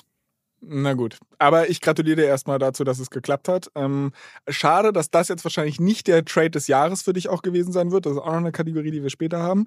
Aber ähm, ich will jetzt, wie gesagt, auch wenn Max mir das schon heftig in die Suppe gespuckt hat, äh, jetzt ja auch noch meinen Beitrag leisten. Und das war jetzt auch eher so eine, so eine Kategorie Fun Fact und gar nicht mal so sehr, dass ich es wirklich nominieren würde wollen. Aber ich habe letzten Freitag oder sowas gelesen, äh, dass Donald Trump tatsächlich sein erstes eigenes NFT oder seine erste eigene NFT-Kollektion gelauncht hat. Ähm, die ganze Nummer äh, ist mit Perks and Benefits wie immer bei NFTs eigentlich verbunden und zwar wohl auch mit einem Gala-Essen mit ihm zusammen. Also für treue Fans von ihm, die sich dann NFT geshoppt haben, können dann mit dem guten Herrn äh, mal zusammen Abendessen. Ähm, und die ganze Nummer wird halt, glaube ich, irgendwie über seinen Truth Social, was weiß ich, Twitter-Klon da gelauncht. Plus das ganze Ding funktioniert auf Ethereum und Dreimal dürft ihr raten, wem noch? Polygon. Polygon. Ja, auch den Deal haben die Jungs an Land gezogen. Also ich weiß gar nicht, ob sie den an Land gezogen haben oder er sich quasi einfach für die Lösung entschieden hat. Ich weiß gar nicht, wie sowas läuft. Aber äh, 99 Dollar kostet wohl ein so ein Ding. Ich weiß gar nicht, ob sie ausverkauft sind oder was daraus geworden Ja, ist. komplett, komplett die Decke gegangen. Ah, Katastrophe, ey. das ist, das ist so, Flo, du denkst ja, du kannst ja irgendwie die, uns die, die coolen Ah. News erzählen. Das ist doch schon, äh, das ist komplett die Schnee Decke von gegangen. kommt, kommt zu einer, äh, äh, zu einer Preisverleihung und hat noch nicht mal die Siegesrede irgendwie vorbereitet. ja, okay, okay. Äh, mea culpa. Es ist äh, tatsächlich, also den nehme ich auf meine äh, Kappe. Aber, also Ich glaube, äh, dadurch, dass QQL, das, oder? Ja, ich glaube auch. Ja. Also Generative Art, äh, äh, super Nummer. Finden wir, glaube ich, alle drei. Oder sind wir uns ja auch alle schnell einig geworden. Äh, ich hätte tatsächlich noch eins, was ich hinzufügen würde. Mache ich an dieser Stelle aber nicht, weil auch mal wieder kleiner Cliffhanger. Äh, Habe ich nämlich auch noch bei einer anderen äh, Kategorie, die später kommt, äh, werde ich euch auch noch mal mit einer NFT-Kollektion überraschen. Äh, und dann bin ich gespannt, was ihr dazu sagt. Aber Lasst uns nicht lange hier verharren, sondern gleich weitermachen. Nächste Kategorie wäre größter Gewinner des Jahres. Und ich glaube, da muss man jetzt in diesem Kryptojahr vermutlich relativ lange suchen. Ich bin gespannt, was ihr mitgebracht Ah. habt. Das ist, das ist ganz einfach, ich sag's dir. Das ist zum einen äh, Ethereum, ähm, weil der Merge stattgefunden hat und nicht nur stattgefunden hat, sondern einfach reibungslos äh, durchgeflutscht ist, sage ich mal. Und ähm, wir sogar kurzzeitig äh, deflationäres ETH äh, gesehen haben. Und du hattest es vorhin schon erwähnt, für mich auch ein Gewinner des Jahres Polygon, die mit ihrem Monster Business Development Team gefühlt jeden Corporate Deal an Land gezogen haben, sei es Nike, sei es Donald Trump, äh, äh, sei es, äh, weiß ich nicht, alle bauen auf Polygon ihre ähm, Projekte auf und von daher auch vor denen ziehe ich meinen Hut. Ähm, für mich beides absolute Gewinner. Natürlich der Preis, äh, über den sprechen wir da nicht.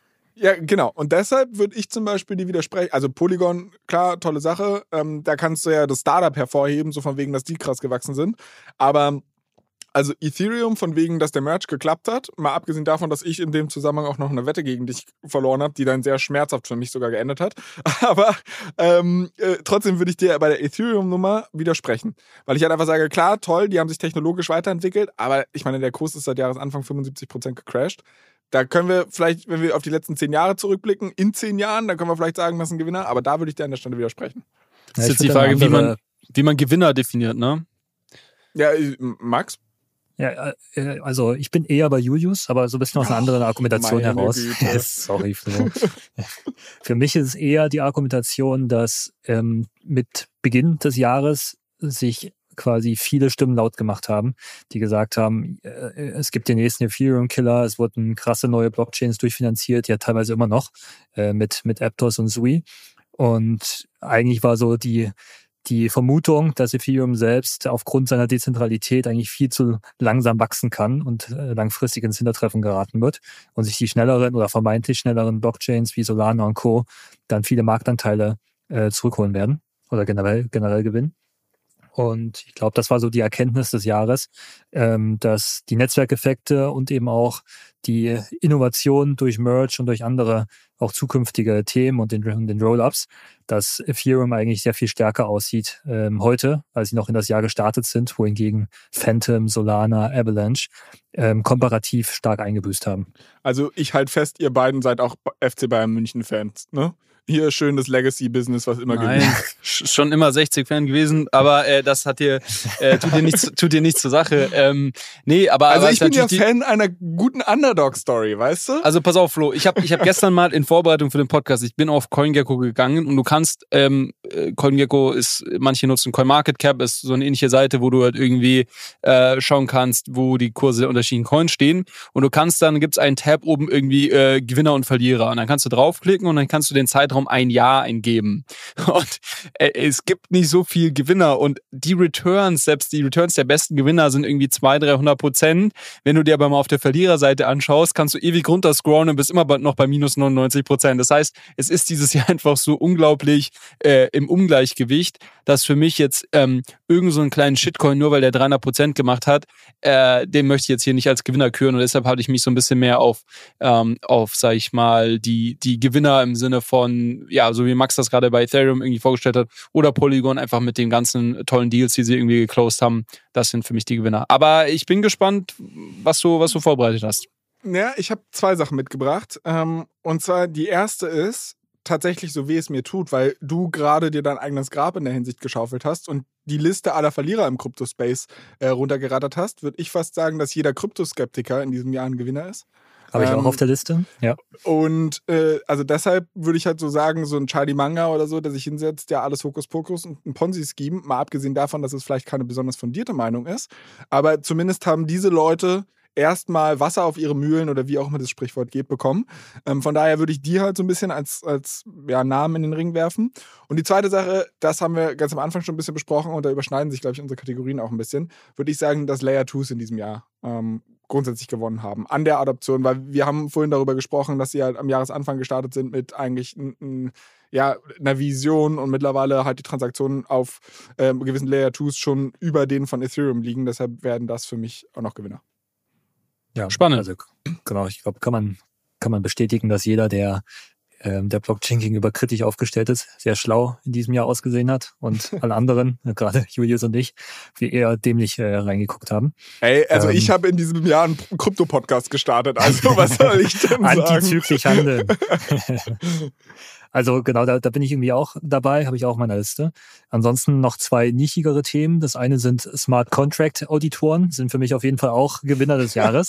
Mit diversen Hacks, die stattgefunden haben, sind die, glaube ich, äh, oder erleben die die Nachfrage äh, des Jahres. Jeder braucht auf einmal Smart Contract Auditoren, die ihre Protokolle prüfen. Ähm, und was ich noch mit dabei habe, sind Stablecoin-Betreiber. Also diejenigen, die am Ende USDC rausbringen Ist oder für, für Terra gut gelaufen dieses Jahr, hast recht. okay, anders. Ich habe Circle auf der Liste, Ja, okay. ähm, weil man da auch ganz gut gesehen hat, dass jetzt, wo sich das Zinsumfeld dreht, dass ähm, Stablecoins zu betreiben auf einmal ein sehr profitables Business ist. Ähm, am Ende ist es ja so, dass man ähm, Dollar-Einlagen nimmt und die in Staatsanleihen packt, ähm, kurzfristige, langfristige Staatsanleihen ähm, und dann sich äh, Stablecoins minden lassen. Ähm, und die liegen ja irgendwo bei einer Rendite von gerade 6, 7 Prozent aufs Jahr gesehen. Und wenn du dann halt 43 Milliarden äh, Marktkapitalisierung hast als USDC, dann äh, schmeckt das schon ganz gut am Ende des Jahres. Ja. Ja, hast recht. Also würde ich auch alles irgendwie unterschreiben. Äh, Die Frage ist, was machen wir jetzt? Wer ist der eine Gewinner? Und nein, Ethereum ist es nicht. Also da, da wehre ich mich jetzt gegen. Da wehrst du dich gegen, aber, aber gleichzeitig pitcht du uns L2s. Okay.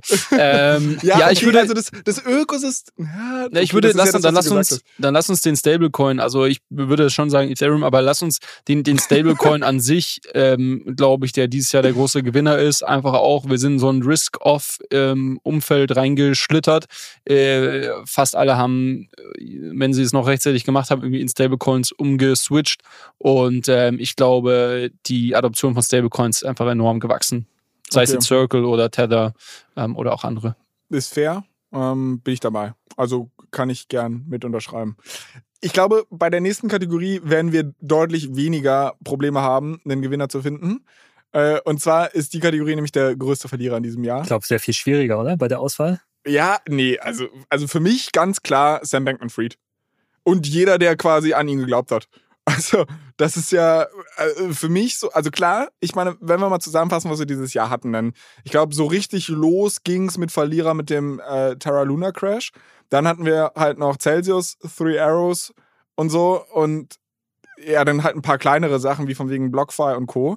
Aber ich würde jetzt schon mal sagen, also wenn wir es auf eine spezifische Person beziehen wollen, Sam Bankman-Fried. Der jetzt Da- irgendwie in den Bah Bahamas sich mit fünf Leuten eine Zelle teilt. Da hast du wahrscheinlich recht. Ich habe die so ein bisschen zusammengefasst als, äh, als Knastklicke. Also für mich ist das irgendwie ähm, Do, Do Kwon, äh, der Gründer von, von Terraform Labs, der Company hinter äh, Terra ähm, und dem UST Stablecoin, äh, Zuzu und äh, Kyle Davis, die Betreiber von Three Arrows Capital, dem großen Hedgefonds, die zusammengekracht sind. Und natürlich Sam Bankman-Fried, der Gründer von FTX und Alameda Research. Ich glaube, ich brauche jetzt nicht mehr, mittlerweile nicht mehr viel zu sagen. Ähm, also ich glaube, so alles schillernde Persönlichkeiten, alle very outspoken, bevor es dann irgendwie nicht mehr so lief. Und äh, so ein bisschen Ironie des Schicksals, glaube ich, ähm, dass die jetzt alle so erwischt hat. Aber äh, bin ich grundsätzlich bei dir. Also wenn wir, wenn wir den einen Gewinner ausmachen, äh, Verlierer ausmachen müssten, ist das wahrscheinlich Sam Fried. Ähm, äh, genau. Ich glaube, es gibt aber noch, noch viele, viele andere, die man in, in, die Kategorie, in der Kategorie erwähnen kann. Was sagst du, Max? Ähm, ja, ich also Verlierer, dann, genau, stimme ich erstmal zu. Ich, ich, viel, viel schlimmer finde ich, ist das Jahr dann für die ganzen Anleger gelaufen, die ja. in solche Personen halt die Vertrauen gesteckt haben. Ähm, das heißt, das sind ja irgendwie 10 Millionen oder so Anleger gewesen, äh, oder mehr als eine Million mindestens, äh, über FTX und dann quasi äh, mit den Side-Effects von Three Arrows Capital und ähm, Celsius und BlockFi und so weiter. Da kommen einige Kleinanleger zusammen, die echt gelitten haben aufgrund da quasi der kriminellen Energie, die in den einzelnen Zirkeln unterwegs war. Also die sind für mich auf jeden Fall Verlierer des Jahres. Und ich glaube, dann kann man auch eine ganze Reihe anderer äh, Parteien aufzählen, ob das jetzt die Bitcoin-Miner sind oder teilweise auch NFT-Creator, Künstler, die zunehmend quasi in Schieflage geraten, weil sie ihre Royalties nicht mehr durchgesetzt bekommen. Aber ich glaube, dann gebe ich dir doch recht, Flo, das lässt sich relativ schnell ausdiskutieren. Das äh, wird die Knastklicke sein, beziehungsweise deren, deren Opfer. Ich habe ja. noch, ich habe noch zwei weitere. Also ich habe bei mir auch halt, wie gesagt, die Knastklicke und Retail-Investoren habe ich bei mir auch auf der Liste stehen. Da stimme ich, äh, stimme ich Max natürlich voll zu. Äh, ich habe noch zwei weitere. Das eine ist Move, move to Earn. Ähm, glaub, da greifst du bei mir auch mal gerade für eine andere Kategorie vor, aber im, ja, erzähl weiter. Ja, also Move to Earn in Klammern äh, Steppen, ähm, so als ja ziemlich gescheitertes äh, äh, Projekt. Und ähm, ich habe auch PFPs, also Profile Pictures, äh, Picture Collections ähm, auf der Liste stehen, die wenn ich mir, also das so, ne, für jeden, der das noch nicht gehört hat, PFP, das ist quasi so diese äh, 5 bis 10.000er Kollektionen, die man, äh, die letztes Jahr wie irgendwie wie Sander Meer released wurden, zum Beispiel so ein Board Ape oder halt, ja, tausend andere Klone, Klone davon, ähm, die erstmal keinen großen oder auf den ersten Blick keinen großen Mehrwert äh, liefern, außer dass man quasi ähm, das als ein Profilbild setzen kann und, und darüber signalisieren kann, dass man quasi Teil einer gewissen Community ist. Ähm, ich, ich möchte gar nicht sagen, dass das irgendwie tot ist oder sonst was, sondern ähm, ich glaube, es gibt nach wie vor ja ähm, erfolgreiche ähm, Beispiele in dem in diesem äh, PFP-Universum. Äh, ähm, aber einfach, wenn ich mir die Relevanz anschaue von und wenn ich jetzt einfach mal Januar mit Dezember vergleiche, dann ist es, glaube ich, schon weit auch auch weit über 90 Prozent irgendwie gedroppt. Und äh, ich glaube, wenn du jetzt heute irgendwie dir überlegst, du willst eine NFT-Kollektion launchen, dann ähm, ist, glaube ich, nicht der erste Gedanke, der einem in den Kopf kommt, irgendwie, ich mache einfach eine PFP-Kollektion, weil die verkauft sich ja eh. Ich glaube, der Zug ist ein bisschen abgefahren. Spannend. Ähm, wo wir gerade dabei sind, so noch die zweite Reihe der Verlierer so ein bisschen aufzulisten, äh, hätte ich auch noch eine Ergänzung. Und zwar, und ich hätte eigentlich auch gedacht, dass Max das nennen wird, ähm, weil ich es in deinem Krypto-Report nämlich auch gelesen habe, so ein bisschen das Metaverse. Also wenn ich mir, wenn ich mir halt anschaue, was für ein Hype-Thema das vielleicht noch, äh, vielleicht kein Hype-Thema, also die meisten Leute waren der Sache immer schon so ein bisschen skeptischer gegenüber, aber trotzdem hat jeder drüber geschrieben. Und das Jahr begann halt auch irgendwie mit The Other Side, wo halt, wir hatten es gerade schon angesprochen, äh, extreme Transaktionsgebühren verbrannt wurden. Äh, und wenn man sich jetzt mal anschaut, was da jetzt wirklich im Metaverse abgeht, dann ist da einfach komplett tote Hose. Ich meine, äh, Julius, wir haben hier auch schon mal über The Sandbox gesprochen. Äh, ich hatte dir auch schon mal die Story mitgebracht, dass halt im Endeffekt Meta, und das ist jetzt keine Web3-native Company, aber die buttern jedes Jahr 10 Milliarden US-Dollar ins Metaverse. Und aktuell sind da nicht mal 500.000 Nutzer, die sie angepeilt haben, sondern ich glaube 200, 300.000 und Tendenz sogar sinkend. Also da ist wirklich, äh, die meisten Metaverse-Welten von Meta haben nicht mal 50 Nutzer. Ähm, und die meisten kommen nach einem Monat nicht mehr wieder, plus halt in den ganzen anderen Metaversen habe ich nicht das Gefühl, oder wir hatten schon mal diese Frage, was die Mehrzahl von Metaverse ist, ich glaube, ich gibt es nicht, aber ähm, äh, also das, das ist halt so eine Sache, die zumindest aktuell entzaubert scheint. Ich bin mir nicht sicher, ob das Ding halt vielleicht in, ich will es nicht totschreiben. Also es kann durchaus sein, dass es in zwei, drei Jahren dann endlich der große Durchbruch kommt. Aber ich glaube, hier hat man echt auch eine Entzauberung in diesem Jahr gesehen. Ja, stimme ich dir also, zu.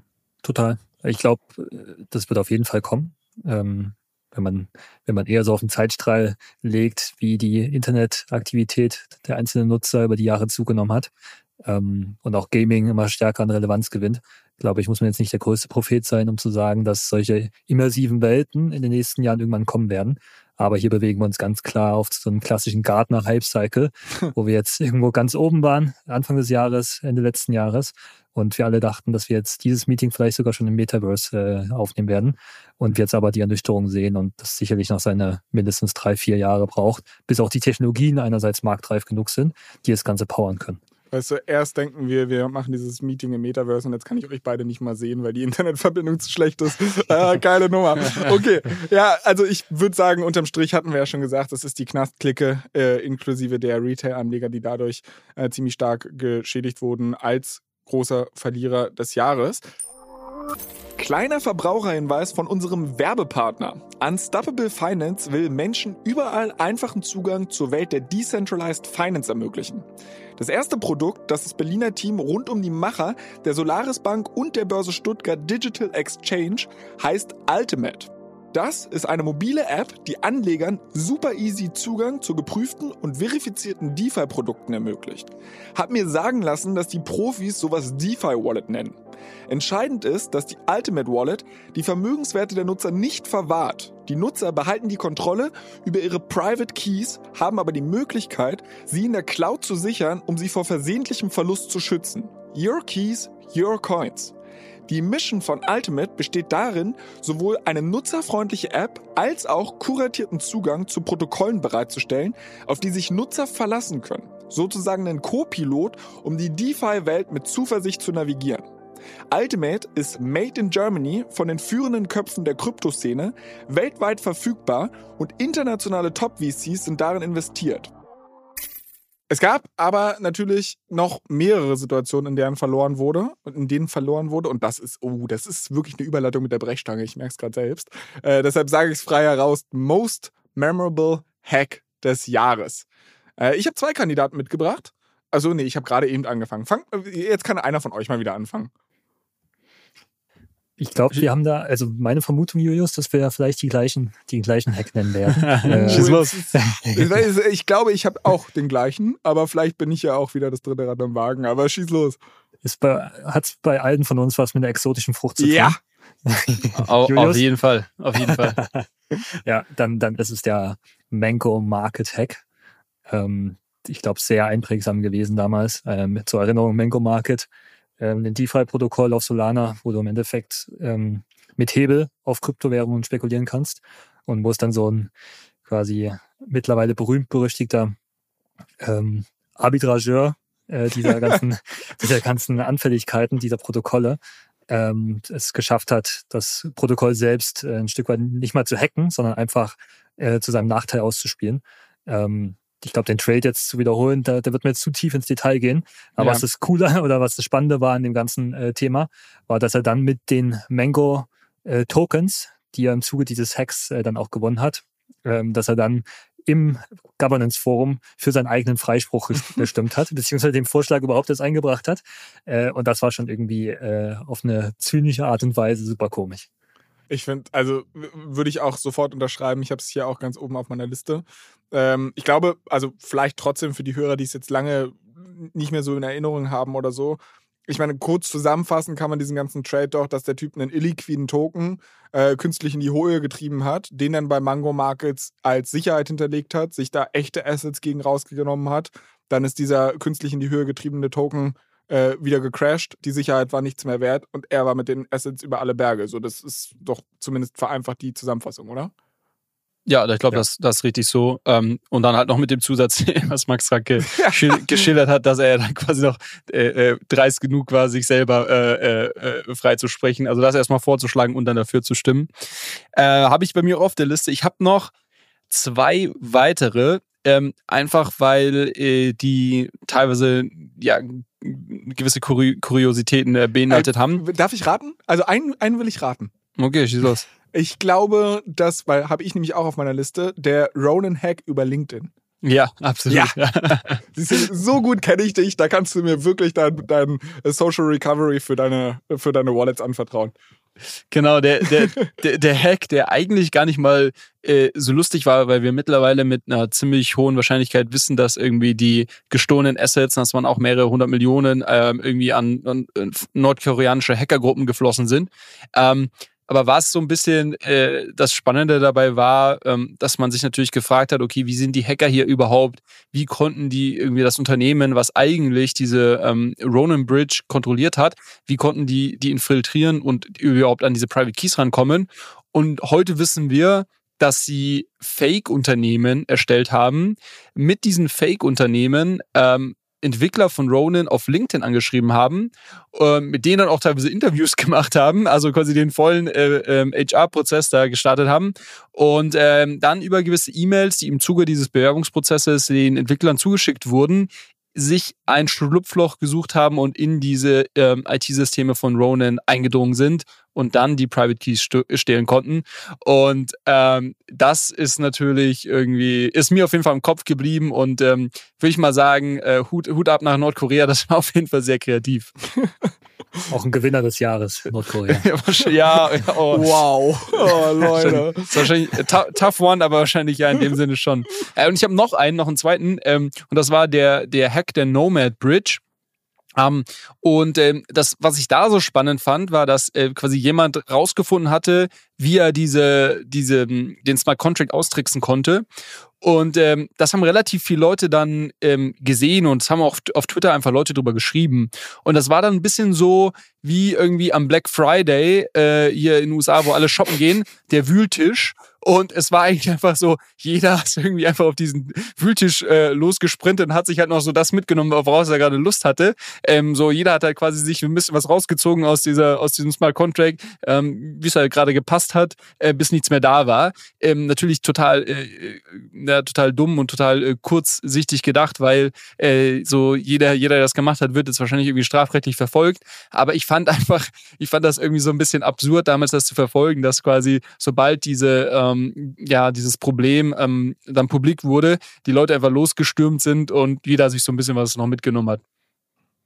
Deshalb, also, äh, ja. Das sind tatsächlich, also ich hatte mir auch die Gedanken vorher gemacht, was ich mitbringe. So, für mich war relativ schnell klar, dass Mango Markets auf Platz 1 ist. Dann fiel mir dieses LinkedIn-Beispiel mit Ronan ein. Nomad hatte ich tatsächlich auch auf Platz 3. Und ich glaube, das ist wäre jetzt auch so meine Rangliste, die ich hier mal in den Raum werfen werde. Also alles drei spannende Stories, aber ich glaube schon, dadurch, dass wir es von Anfang an irgendwie uns einig waren, Mango Markets 1, oder? Ist, glaube ich, fair. Ja, okay. Top. Bei der nächsten Kategorie bin ich mir nicht sicher, ob wir da ähnlich einig sind. Also eigentlich glaube ich es gar nicht, weil ich bin mir ziemlich sicher, dass mein Vorschlag niemand auf dem Zettel hat. Äh, und zwar geht es um die Person of the Year, den Held des Jahres aus dem Kryptobereich. Ähm, Hast du Julius auf dem Zettel? äh, tatsächlich gar nicht so weit. Trau dich ruhig, trau dich ruhig, Flo. es, ist, es ist okay. nee, tatsächlich so weit ist es noch nicht. Ähm, aber du kommst auch noch. Okay, also mein, mein Held des Jahres, ich fange einfach mal an. Mein Held des Jahres, und das ist ein Twitter-Account, den wir hier am Podcast schon mal besprochen haben. Ähm, der Typ heißt Zach XBT, also XBT. Und das ist, ähm, ja gut, wir wissen nicht mal, ob es eine Person ist, aber vermutlich, so wie, so wie der auftritt oder schreibt, ist wahrscheinlich eine Person. Der hat es sich zur Aufgabe gemacht, ähm, Hackern, Hacker zu verfolgen, die irgendwie Otto Normalverbraucher wie dich und mich äh, äh, scammen und uns irgendwie unsere NFTs klauen oder was weiß ich was ähm, und deren Transaktionen on-chain zu verfolgen, das Ganze sehr, sehr gut wirklich aufzubereiten, darüber in aller Ausführlichkeit zu schreiben und das dann auch an die ähm, Behörden zu übergeben und so entsprechend dann äh, Strafverfolgung ähm, einzuleiten. Und ähm, der Typ, äh, ja, hat es für mich irgendwie absolut verdient in dem Markt, wo irgendwie so viele Leute äh, leider immer wieder gescampt werden und ihre, irgendwelche Sachen verlieren. Ähm, und das so, so quasi non-profit-mäßig, ähm, just for fun ähm, zu machen, finde ich halt, finde ich halt mega stark ähm, und mein absolut mein Held des Jahres. Finde ich gut also finde ich, passt, passt gut rein in dieses Thema. Ähm, ich könnte mir sogar vorstellen, dass es hier schnell Einigkeit über diese Person geben wird, wenn Max jetzt nicht das komplette, äh, die Überraschung aus dem äh, Hut zaubert. Nee, habe ich auch auf Platz, Platz 1 bei mir. Ansonsten, ähm, auch wenn du es nicht mehr hören kannst, Flo, mit Ethereum, äh, dass, dass wir das so tot feiern. Ähm, aber ich glaube, muss man trotzdem nochmal in den Himmel loben, was da die Entwickler gemacht haben, beziehungsweise generell bei mir Helden des Jahres all die Stillen, die im Maschinenraum sitzen und äh, coole Infrastrukturarbeit leisten, die aber eigentlich keine richtige Öffentlichkeit bekommen. Ähm, eher die ganzen Menschenfänger, die jetzt auf dem Weg ins Gefängnis sind. Ähm, und genau, die sind auch meine Helden des Jahres, die ungeachtet der Turbulenzen am Kryptomarkt einfach still in ihrem Kämmerlein weiterbauen und äh, die Infrastruktur für, für, für morgen aufbauen. Wow, das sind, das sind ja so hochtrabende Worte. Irgendwann, also das, das, kann man auf eine Postkarte drucken, was du gerade gesagt Gänsehaut hast. jetzt Ja, genau. Ich, ich habe ein bisschen Pipi in den Augen. Aber ähm, ja, ich meine, ich habe, äh, wobei den Monolog, den ich jetzt wahrscheinlich halten werde, äh, der wird ähnlich komisch äh, oder beziehungsweise ähnlich ähm, theatralisch. Was weiß ich, Mann, du weißt, was ich meine. Ähm, und zwar, ich habe eine Person, die wahrscheinlich niemand hier im Crypto-Space auf dem, auf dem Zettel hat. Äh, aber Julius, du kennst sie auf jeden Fall persönlich. Ich kenne sie persönlich. Wir haben sie kennengelernt, weil wir hier im Podcast mit ihr schon mal gesprochen haben. Und zwar Jochen 30 Acker. Ähm, und zwar hat den Crypto-Space jetzt vielleicht nicht in der Form vorangebracht, dass er irgendeine Innovation auf den Markt gebracht hat oder was weiß ich. Aber ich finde, das ist für mich ein Typ, der das, was er macht, extrem mit Leidenschaft tut. Also sprich diesen, den, den Wein, den er da macht, ne, wenn du den über Wein sprechen hörst, dann denkst du halt wirklich, der Typ lebt, atmet, was weiß ich. Also es ist wirklich eine sehr große Faszination, mit dem darüber zu quatschen.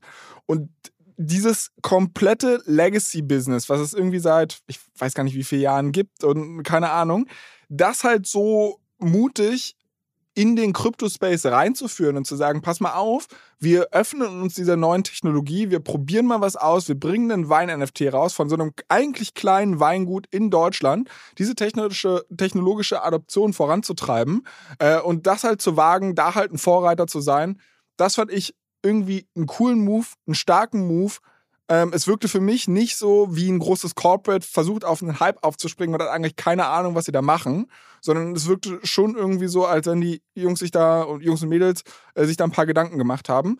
Und ähm, bei den ganzen Verlierern in dem Krypto-Jahr fand ich das irgendwie ein sehr vergnügliches oder äh, sehr versöhnlich äh, zu sagen, Jochen 30 Acker wäre, glaube ich, mein Krypto-Held des Jahres. Da wird er sich freuen. Ähm, ja, also stimme dem, was du sagst, natürlich voll zu. Der ähm, super Persönlichkeit und, und aber auch halt ja mit extrem viel Leidenschaft, Leidenschaft dabei und äh, auf jeden Fall auch so ähm, sehr unternehmerisch, irgendwas, was irgendwie die Integration von, von NFTs und ähm, äh, Krypto äh, in das Wine-Business ähm, angeht. Von daher äh, finde ich, finde ich auch sehr, sehr spannend. Ähm, auch das, was äh, Max gesagt hat, kann ich, äh, kann ich voll unterschreiben. So die, die Ethereum Core Devs oder sag ich mal, all die, die Leute, die, von denen man weniger hört, die aber eigentlich das, das Ganze wirklich voranbringen.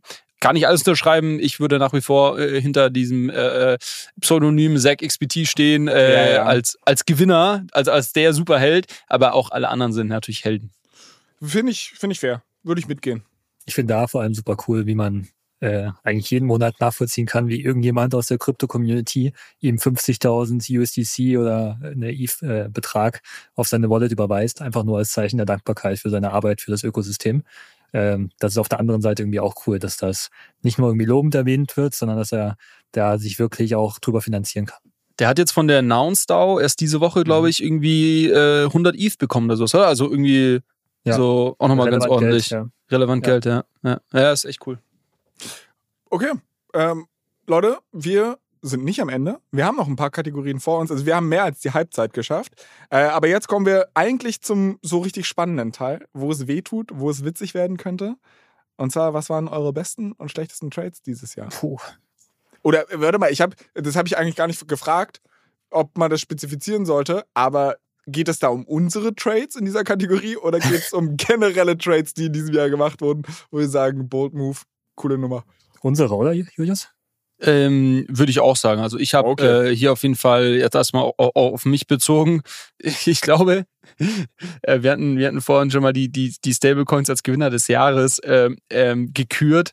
Ich glaube, der beste Trade des Jahres, ähm, vielleicht so ganz allgemein gesprochen, aber wahrscheinlich auch, oder nicht nur wahrscheinlich, sondern auch aus persönlicher Sicht, ähm, war äh, sicherlich halt ähm, Ende letzten Jahres, Anfang dieses Jahres auch halt irgendwie umzuschichten, ähm, die ein oder anderen Gewinn zu realisieren und ähm, äh, Stablecoins äh, zu halten, ähm, einfach um so ein bisschen ruhig schlafen zu können, jetzt mit der ganzen Volatilität, die wir gesehen haben.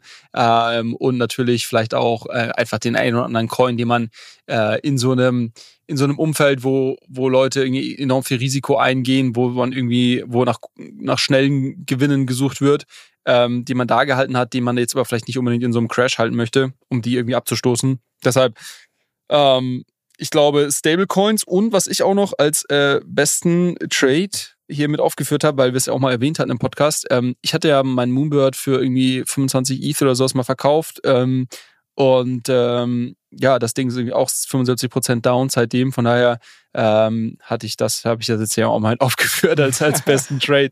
Aua. Ähm, oh, die, Max, die, die, nicht traurig sein. Die, die schlechteren äh, äh, können, wir, können wir gleich noch machen. Okay, dann erstmal bleiben wir bei den Erfolgsgeschichten. Max, wie sieht es bei dir aus? Äh, ich habe keine. Können wir, können wir ganz kurz machen. Ich habe nur den ganzen Rattenschwanz an schlechten Trades. Äh, deswegen gerne zu deinen guten. So. Äh, ja, tatsächlich. Da gibt es auch nicht so viel bei Flo. Ey, ich mach doch nur, was du mir sagst. Also, was kann ich da dafür?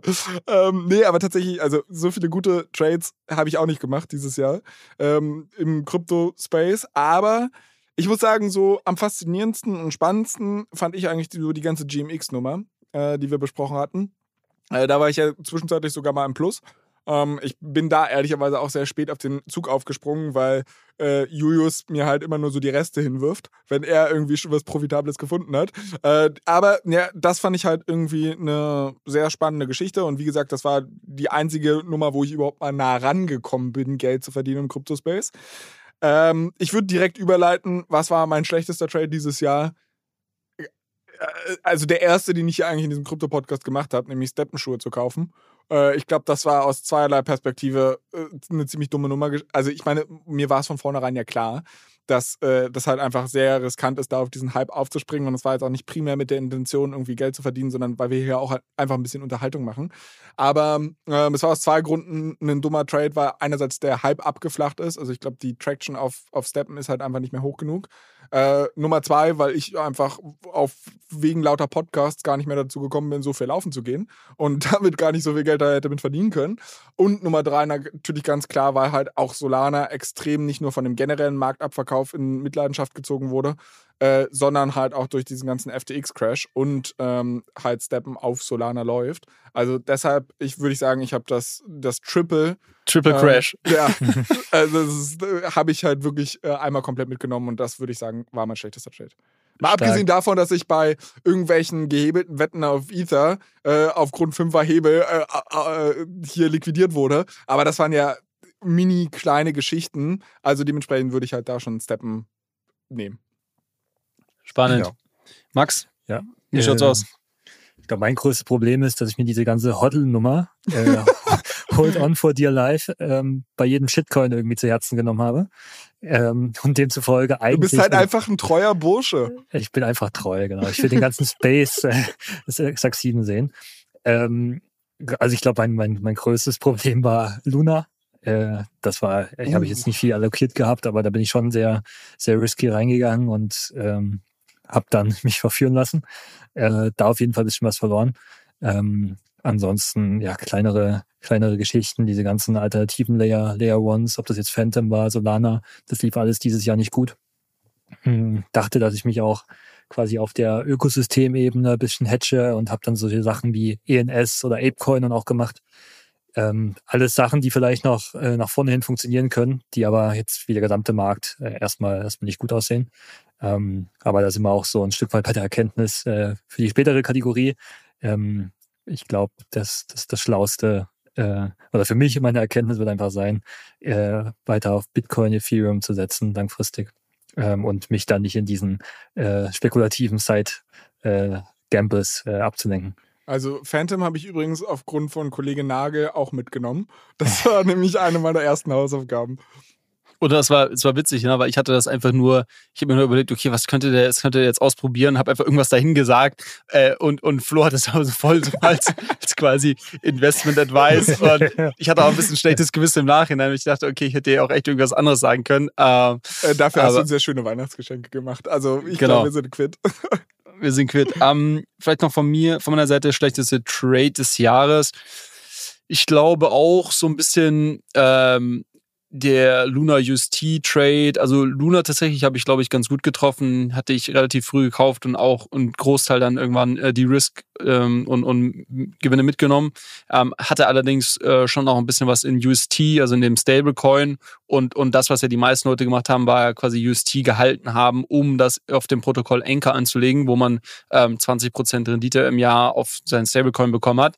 Ähm, und was ich da so als quasi schlechter Trade im Nachhinein äh, bezeichnen würde, wäre einfach, ähm, dass ich nie die Rechnung gemacht habe, okay, was ist mir quasi der erwartete ähm, die erwartete Rendite hier ähm, mit einem eingepreisten Risiko, dass das Ganze auf Null geht, weil das war mir schon bewusst. Ähm, ähm, na, wieso habe ich das quasi nie so gesamtheitlich betrachtet und habe halt nur auf diese 20 Prozent geschaut, weil jetzt am Ende des Tages habe ich halt meine UST dann irgendwie für, für irgendwie, äh, boah, was waren das, irgendwie so 80 Cent oder sowas noch losbekommen. Also im Zuge dieses, dieses Crashes habe ich die irgendwie halt für 20, 20 äh, Prozent ähm, ähm, Haircut dann verkauft, was halt ungefähr so der Rendite oder nicht mal ganz so der Rendite, die ich auf die bekommen habe, erstmal entsprochen habe. Äh, das heißt, ich bin da irgendwie mit dann plus minus null oder ein bisschen Verlust rausgegangen, was an sich jetzt nicht so ein schlechter Trade ist, aber quasi nicht irgendwie mal weiterzudenken und zu überlegen, okay, was ist das Risiko, was dem Ganzen hier ähm, äh, gegenübersteht und das ähm, dann entsprechend einzupreisen. Das hat mich sehr geärgert im Nachhinein. Und äh, bei mir auf jeden Fall noch schlechter Trade. Ähm, ich habe Anfang des Jahres und auch letztes Jahr schon ähm, so Pocket Notes ähm, auf, auf äh, gekauft oder halt Pocket Tokens gekauft und damit Notes zu betreiben. Ähm, Pocket ist so ein bisschen so eine dezentraler Infrastrukturspieler. Äh, Flo, du weißt ja das, oder wir haben letztens darüber gesprochen, dass Infura die, Com die Company ist, die, äh, wenn du jetzt Metamask benutzt, ähm, im Hintergrund deinen Daten hin und her schickt und mhm. quasi ähm, dir von der Blockchain die entsprechenden Informationen zurück ähm. Und Pocket ähm, versucht das quasi dezentral aufzustellen. Ist an sich ein sehr, sehr spannendes Projekt und würde auch nicht sagen, dass das irgendwie schon ähm, gescheitert ist, sondern die sind da immer noch fleißig am, am Weiterentwickeln. Ähm, die Tokenomics dahinter waren aber nicht so wirklich ähm, ähm, top und das Ganze hat Anfang des Jahres einen richtigen Hype gehabt und ich bin zwar noch sehr früh auf diesen Hype-Zug äh, aufgesprungen. Also ich habe für irgendwie so 80, 90 Cent, glaube ich, meine Pocket äh, gekauft. Das Ganze ging dann bis auf drei Dollar hoch. Ähm, so heute steht es irgendwie bei sieben Cent pro, pro Token. Ähm, so deshalb auch einfach da, ähm, glaube ich, ja, nicht lange genug ähm, recherchiert und, und dem, ähm, dem Hype nachgegeben. Ähm, von daher für mich meine Pocket äh, gefühlt irgendwie schlechtester Trade des Jahres. Aber äh, ja, ich glaube, da gibt es wahrscheinlich auch, wie, wie bei den Verlierern des Jahres, gibt es da auch sehr, sehr viele Kandidaten, die man jetzt hier irgendwie in die Kategorie mit reinnehmen könnte. Ja, ich glaube, hier ergibt es jetzt wenig Sinn, sich auf einen Gewinner oder, oder besten oder schlechtesten Trade zu einigen, weil ich glaube, jeder von uns hat da irgendwie unterschiedliche Erfahrungen gemacht. Äh, eine Sache würde mich aber noch interessieren, Julius, weil du gesagt hast, von so außen betrachtet, Trades, die andere Leute gemacht haben, gab es da irgendwas, wo du sagst, boah, ja. Hammernummer?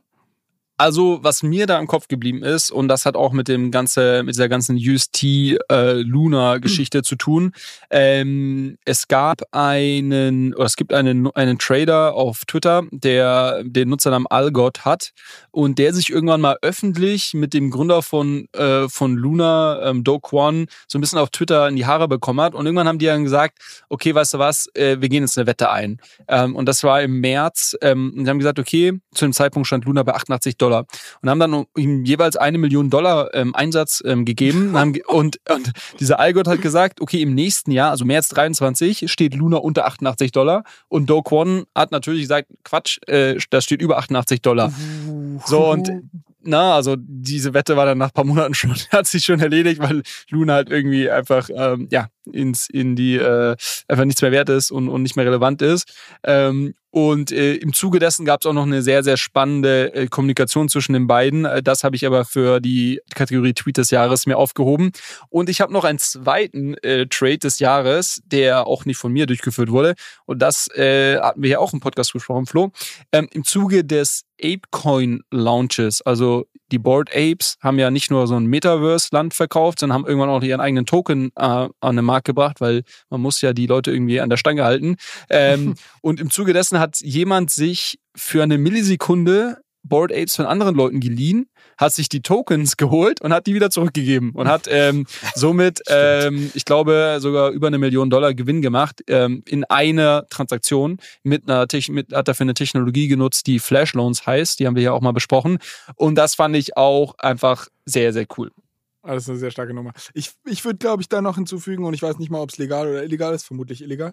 Ähm, das war dieser GMX-Trade, von dem ich dir erzählt habe, während wir äh, auf der Wiesen waren. Ah ja, stimmt. Und zwar, wo halt ein Typ, ähm, im Endeffekt ähnlich wie bei Mango Markets, ähm, einen, einen sehr illiquiden Coin gepumpt hat. Und das Problem ist ja, dass wenn du, ich meine, das funktioniert zwar auf dem Weg nach oben, aber es funktioniert halt genauso auf dem Weg nach unten. Das heißt, wenn du irgendwie die Preise künstlich in die Höhe treibst von einer dünn liquidierten Kryptowährung und du versuchst dann diese äh, super inflated Preise zu nutzen, um deinen gesamten Bestand wieder zu verkaufen, dann treibst du die Kurse damit halt auch wieder in den Keller. Und ähm, dieser Trader, über den wir da in der Folge 25 oder so müsste das gewesen sein, wo wir drüber gesprochen haben, der hat halt quasi GMX als äh, ja, Exit-Kanal benutzt, weil die halt einfach nur ähm, den also weil du quasi da halt als Derivat drauf hätten kannst. Und das fand ich eine fand ich auch eine ganz smarte Logik. Ich bin mir nur relativ sicher, dass es illegal ist. Deshalb ist es hier wahrscheinlich kein, kein würdiger Gewinner. Aber anyways, ähm, ja, hier diesem, diese Apecoin-Nummer finde ich auch sehr, sehr spannend. Ich glaube, wenn wir in der Kategorie einen Gewinner küren müssten, ähm, wäre das auf jeden Fall mein Favorit. Was sagt ihr? Ja, äh, für mich fein. Tipp, top. Ähm, jetzt, ich glaube, die nächste Kategorie also ich bin echt gespannt, ob ihr da eine andere Meinung habt. Ist größte Überraschung in diesem Jahr.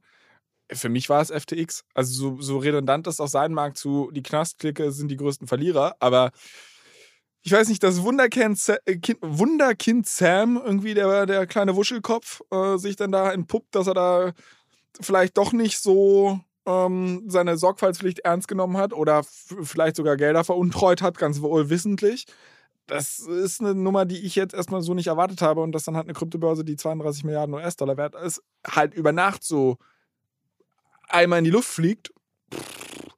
Also das war für mich die größte Überraschung. Ja, ich glaube, im Nachhinein wirkt das gar nicht mehr so überraschend, aber ja. kann sich, da kann sich jetzt niemand hinstellen und sagen, ich habe das gewusst. Ja. Ähm, ich glaube, das hat, hat am alle dann, dann doch in dem Moment super doll überrascht. Wenn man jetzt zurückblickt, äh, und man mit klaren Augen wieder sieht, was da eigentlich für Zeichen schon entlang des Weges äh, ähm, abgefeuert wurden, dann muss man sich schon die Frage stellen, ob, ob man das nicht hätte irgendwie ahnen können. Also dass man sich halt preist die ganze Zeit als die leane Firma, die es schafft, mit irgendwie 130 Mitarbeitern ein größeres Business aufzubauen als Coinbase mit 5000 Mitarbeitern. QuickBooks, äh, das ist der, das ist der Growth QuickBooks, genau, das Learning, dass, dass darüber dann äh, das Accounting läuft. Ähm, oder diese Alameda äh, CEO, die sich in diversen Interviews hinstellt und eigentlich sagt, dass die Mathematik, die sie anwenden, gar nicht jetzt so sophisticated ist. Ähm, ich glaube, da gab es schon einige Signale. Ja, ne? plus, ich kann mich noch daran erinnern, ich glaube, ich habe im September mit Julius darüber gesprochen, dass wir den großen CEO-Exodus hatten. Und ich glaube, hier Sam Trabusco oder Tabasco oder wie auch immer er heißt, das war doch der ehemalige Alaveda-CEO. Und der ja. hat auf einmal irgendwie, ich weiß noch, wie ich da Julius da immer die Frage gestellt habe, so, warum zur Hölle verlässt mhm. der einen der erfolgreichsten Krypto-Hedgefonds ever? Ähm, ja. Jetzt könnte, äh, wissen wir es vielleicht. Aber die Sache ist halt die, ich kann mich noch daran erinnern, auch wie Julius und ich über den FTX-Crash hier gesprochen haben und er so meinte, du, weißt du, was ich da halt so krass finde? Bei Terra Luna war das halt so eine Nummer, es war schon immer divided. Es gab halt 50% der Leute, die gesagt haben, komplett legit und es hat äh, 50% der Leute gegeben, die sagen, Alter, das stinkt bis zum Kopf. Oder ich weiß auch nicht, wie das Sprichwort da geht, aber ihr wisst, was ich meine. Und das war ja bei FTX nicht so. Also klar, irgendwie manche Leute gönnen halt den Leuten nicht ihren Erfolg oder keine Ahnung, aber niemand hat sich ja ernsthaft hingestellt und hat gesagt, uh, FTX, also, also außer die Leute, die halt gar nicht drauf sind und sagen, Krypto ist ja alles Betrug. Ähm, aber die Leute, die halt im Space waren, die haben das, glaube ich, schon mehrheitlich als legit betrachtet. 100 Prozent. Und ich würde, ich würde da vielleicht noch drauf aufbauen. Also ähm, klar, FTX, Riesenüberraschung gewesen. Ähm, was für mich auch noch so ein bisschen in die gleiche Kategorie äh, reingehört, waren so die Verstrickungen zwischen diesen ganzen Parteien. Also, wenn du dir anschaust, äh, wir wissen jetzt mittlerweile, dass FTX äh, stark mit dem ganzen äh, Luna äh, UST Crash womöglich verstrickt war, weil sie das irgendwie versucht haben, quasi zu, zu shorten. Ähm, wir wissen äh, mittlerweile sehr genau, dass quasi äh, dieser Genesis, der, der Kryptoländer, äh, mit FTX verbandelt war und sehr, sehr eng wiederum mit Three Arrows Capital verbandelt war, die wiederum bei diesem ganzen äh, Luna UST Crash auch äh, na, quasi aus dem Gleichgewicht gekommen sind. Also das fand ich so spannend, dass wirklich wie eng verflochten die alle miteinander waren durch irgendwie äh, unterschiedliche Geschäftsbeziehungen, die sie miteinander gepflegt haben. Ähm, man wusste manches, aber so das Ausmaß hat mich dann doch überrascht. Ähm, so, das, das würde ich auch auf jeden Fall als Überraschung oder Learning des Jahres äh, zeigen. Ich habe hier auch noch das Thema äh, Layer 2 Adoption aufgeschrieben. Ähm, ich, mich hat es einfach extrem positiv überrascht. Das ist auch nett, dass du hier wenigstens eine positive Überraschung noch beisteuerst. Ähm, weil ich glaube, negative hatten wir genug. Aber ja, ja also da, ich, ich glaube, auf dem, bei der Nummer gibt es halt auch sehr, sehr viel äh, Einigkeit. Ähm, bei der nächsten Geschichte, glaube ich, werden wir sehr unterschiedliche, nicht zwangsläufig irgendwie gegensätzliche Meinungen haben, aber äh, die nächste Kategorie heißt Lieblingsprodukt des Jahres. Äh, und dadurch, dass ich in einer ganz anderen Phase ja, meines, meines Lifecycles im Web 3 bin als ihr, werde ich bestimmt ganz andere Produkte mitgebracht haben. Äh, deshalb würde mich mal zuerst interessieren, was die Profis denn so dieses Jahr gefeiert haben. Ja, vielleicht auch hier war, finden wir Übereinstimmung, Julius. Bin mal gespannt. Ähm, ich, ich fand äh, auch relativ langweilig meine Auswahl, äh, das mal von, von weggeschickt. äh, für, ich fand am spannendsten zwei, zwei Themen. Das erste Thema sind Analytics-Tools wie Dune oder Nansen. Ähm, das, glaube, mittlerweile von der UX äh, richtig cool und zeigt halt auch die große Power oder Magie der, der Blockchain-Technologie, dass du jetzt wirklich in Echtzeit eigentlich nachvollziehen kannst, wie es beispielsweise um die Liquidität eines DeFi-Protokolls steht oder welche NFTs sich gerade wie stark drehen. Du kannst im Prinzip alles, was auf einer öffentlichen Blockchain läuft, kannst du auswerten. Und mittlerweile hast du mit den beiden genannten äh, Tools halt auch ein gutes Ökosystem an, an Anbietern, an, an Tools, äh, wo du das Ganze auswerten kannst. Ähm, und das Zweite, ich, war, hat mich auch total fasziniert und mehrere Stunden äh, meine, meine Aufmerksamkeit gefangen gehalten, ist äh, Snapshot als Tool, worüber man für DAOs äh, Governance-Vorschläge einbringt und bespricht. Also am Ende ist es wie so ein offener Marktplatz äh, in so einer alten Demokratie. Da stellen sich irgendwie Leute hin und hauen ihre Meinung rein und sagen, hier, ich würde jetzt gerne dafür stimmen, dass unser äh, beispielsweise Nouns, dass wir jetzt dem ZEC äh, XBT ähm, 100 ETH äh, bezahlen als Dank für, für seine Leistung für den Space. Und dann siehst du dann darunter, wie irgendwelche Leute halt äh, dafür oder dagegen argumentieren. Und das ist teilweise schon urkomisch, äh, das öffentlich mitzuverfolgen. Ja, finde ich spannend. Finde ich beides sehr, sehr cool. Ähm, ich habe tatsächlich noch, ähm, noch andere Sachen, noch zwei andere äh, mit auf der Liste. Das erste wäre Farcaster, was so eine Art dezentrales Twitter ist. Ähm, also, Bist du da schon aktiv? Äh, tweetest du da schon? Äh, ich habe einmal nur einmal was getweetet, aber ich lese, äh, ich lese, ja genau, aber ich lese aktiv. ähm, und natürlich steht das noch irgendwo in den Startlöchern und ist halt noch weit davon entfernt, irgendwie einen, einen Twitter-Scope zu haben. Ähm, aber ich finde es ich find's sehr cool und ähm, ich, ich, bin gespannt. Ich bin grundsätzlich ziemlich bullish auf diesen äh, dies, ja, Decentralized äh, äh Social ähm, Bereich und für mich wäre irgendwie Fahrkaste aktuell eines der Produkte, die ich da irgendwie äh, relativ weit vorne sehe. Ähm, aber sicherlich alles noch in einem sehr experimentellen Stadium. Also von daher, wenn ich es jetzt vergleiche mit einem Nansen oder Dune äh, und so weiter, die sind da, da viel, viel weiter, ähm, was das angeht aber sehr, sehr relevant oder aktuell. Ne? Also wenn du überlegst, was gerade bei Twitter abgeht. Klar, so wenn du dir Elon anschaust, wenn ja, du genau. Elon anschaust, dann wünschst du dir, dass die noch schneller entwickeln bei Fahrkäster.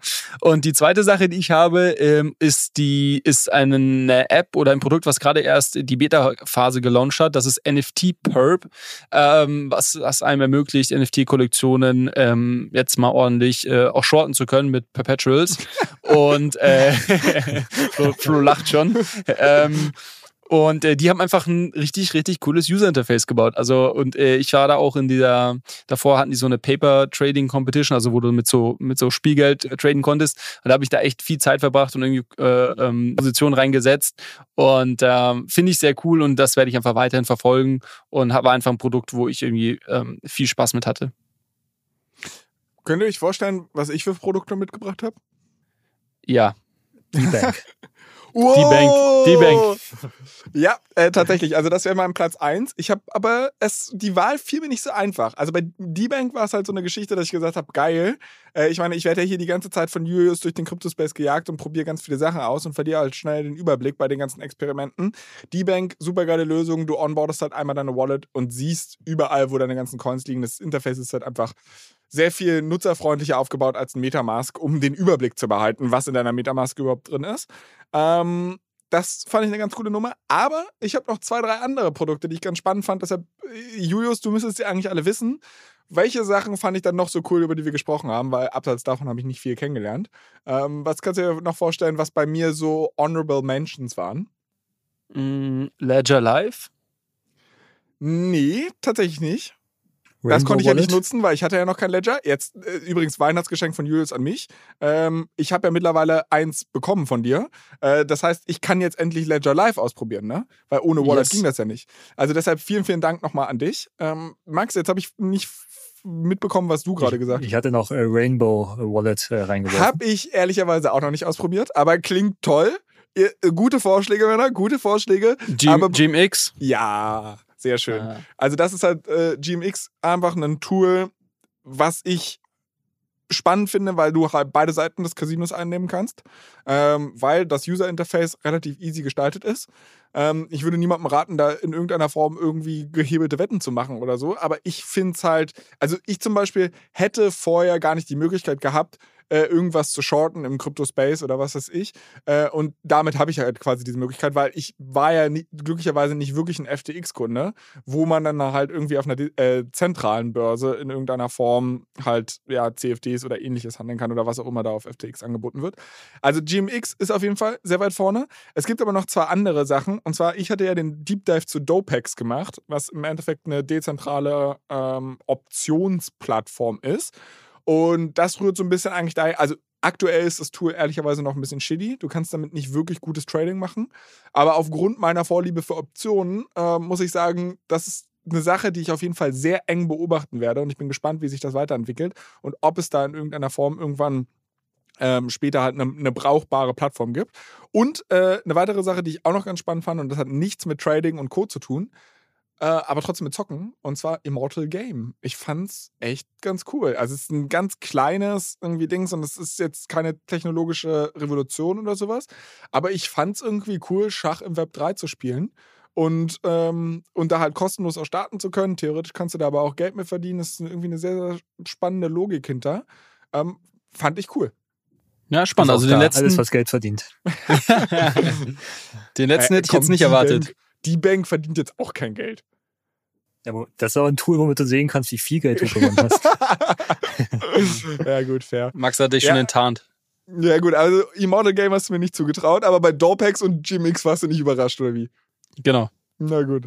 Ähm, haben, wir, haben wir einen Gewinner, auf den wir uns alle einigen können? Ich meine, ich kenne die Tools, die ihr vorgestellt habt, nicht. Ähm, Es ist sehr, di- sehr divers. Ich glaube, es ist schwierig, auf einen Gewinner zu einigen. Für mich Aber- waren das alles die so gerechtfertigte Finalisten irgendwie. aber wenn ich, wenn ich so ein bisschen ähm, aus dem Bauch heraus entscheiden müsste und ohne dass ich das wäre halt eigentlich auch mal eine geile Hausaufgabe für mich, die ich vielleicht im nächsten Jahr angehen kann. Ähm, Farcaster oder wie auch immer das heißt, dieses dezentrale Twitter, finde ich eigentlich eine coole Nummer aktuell betrachtet zumindest, weil wir halt irgendwie vielleicht uns eine dezentrale Lösung gar nicht schlecht tun würde. Ähm, deshalb würde ich das mal so in den Ring werfen als hat vielleicht leicht die Nase vorn. Okay für mich? Na gut. Nicht okay? Ja, ich finde immer bei diesen Produkten ist, ist ja ein ganz klares Henne-Ei-Problem. Aktuell, also das war jetzt nicht Julius, der ist irgendwie unterwegs mit einem Tweet bisher. ähm, es gibt halt wenig irgendwie ähm, gerade äh, irgendwelche ma- magnetischen Ein Einwirkungen auf mich, dass ich mich da jetzt hinbegebe. Und weil Hä, einfach nicht mein Julius ist Netzwerk da da ist. Ne? Julius ist Ja. da unterwegs mit einem Tweet. Was brauchst Den du habe mehr? ich ja auch auf Twitter. Den, Ja, okay. den, den verliere ich ja nicht. Ähm, also genau, Warte, deswegen, warte ab, bis Elon dich von der Plattform scheucht. ja, also das war, das war schon krass, was jetzt äh, die letzten Tage passiert Aber ist. Aber eigentlich muss ich diese Überleitung mitnehmen, weil wir jetzt gerade schon Twitter angesprochen haben, weil es, unsere nächste Kategorie ist tatsächlich Lieblingsressource, Lieblings-Twitter-Account, Lieblingsmedium. Wo informiert ihr euch? Was ist da euer Favorite? Ähm, dadurch, dass ihr gerade angefangen habt, nehme ich mir jetzt einfach das Recht raus, hier in dieser Kategorie mal wieder anzufangen.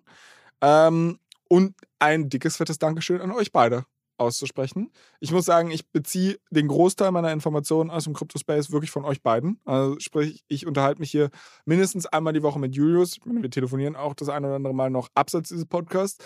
Aber so bleibe ich auf dem Laufenden äh, in der Web3-Welt.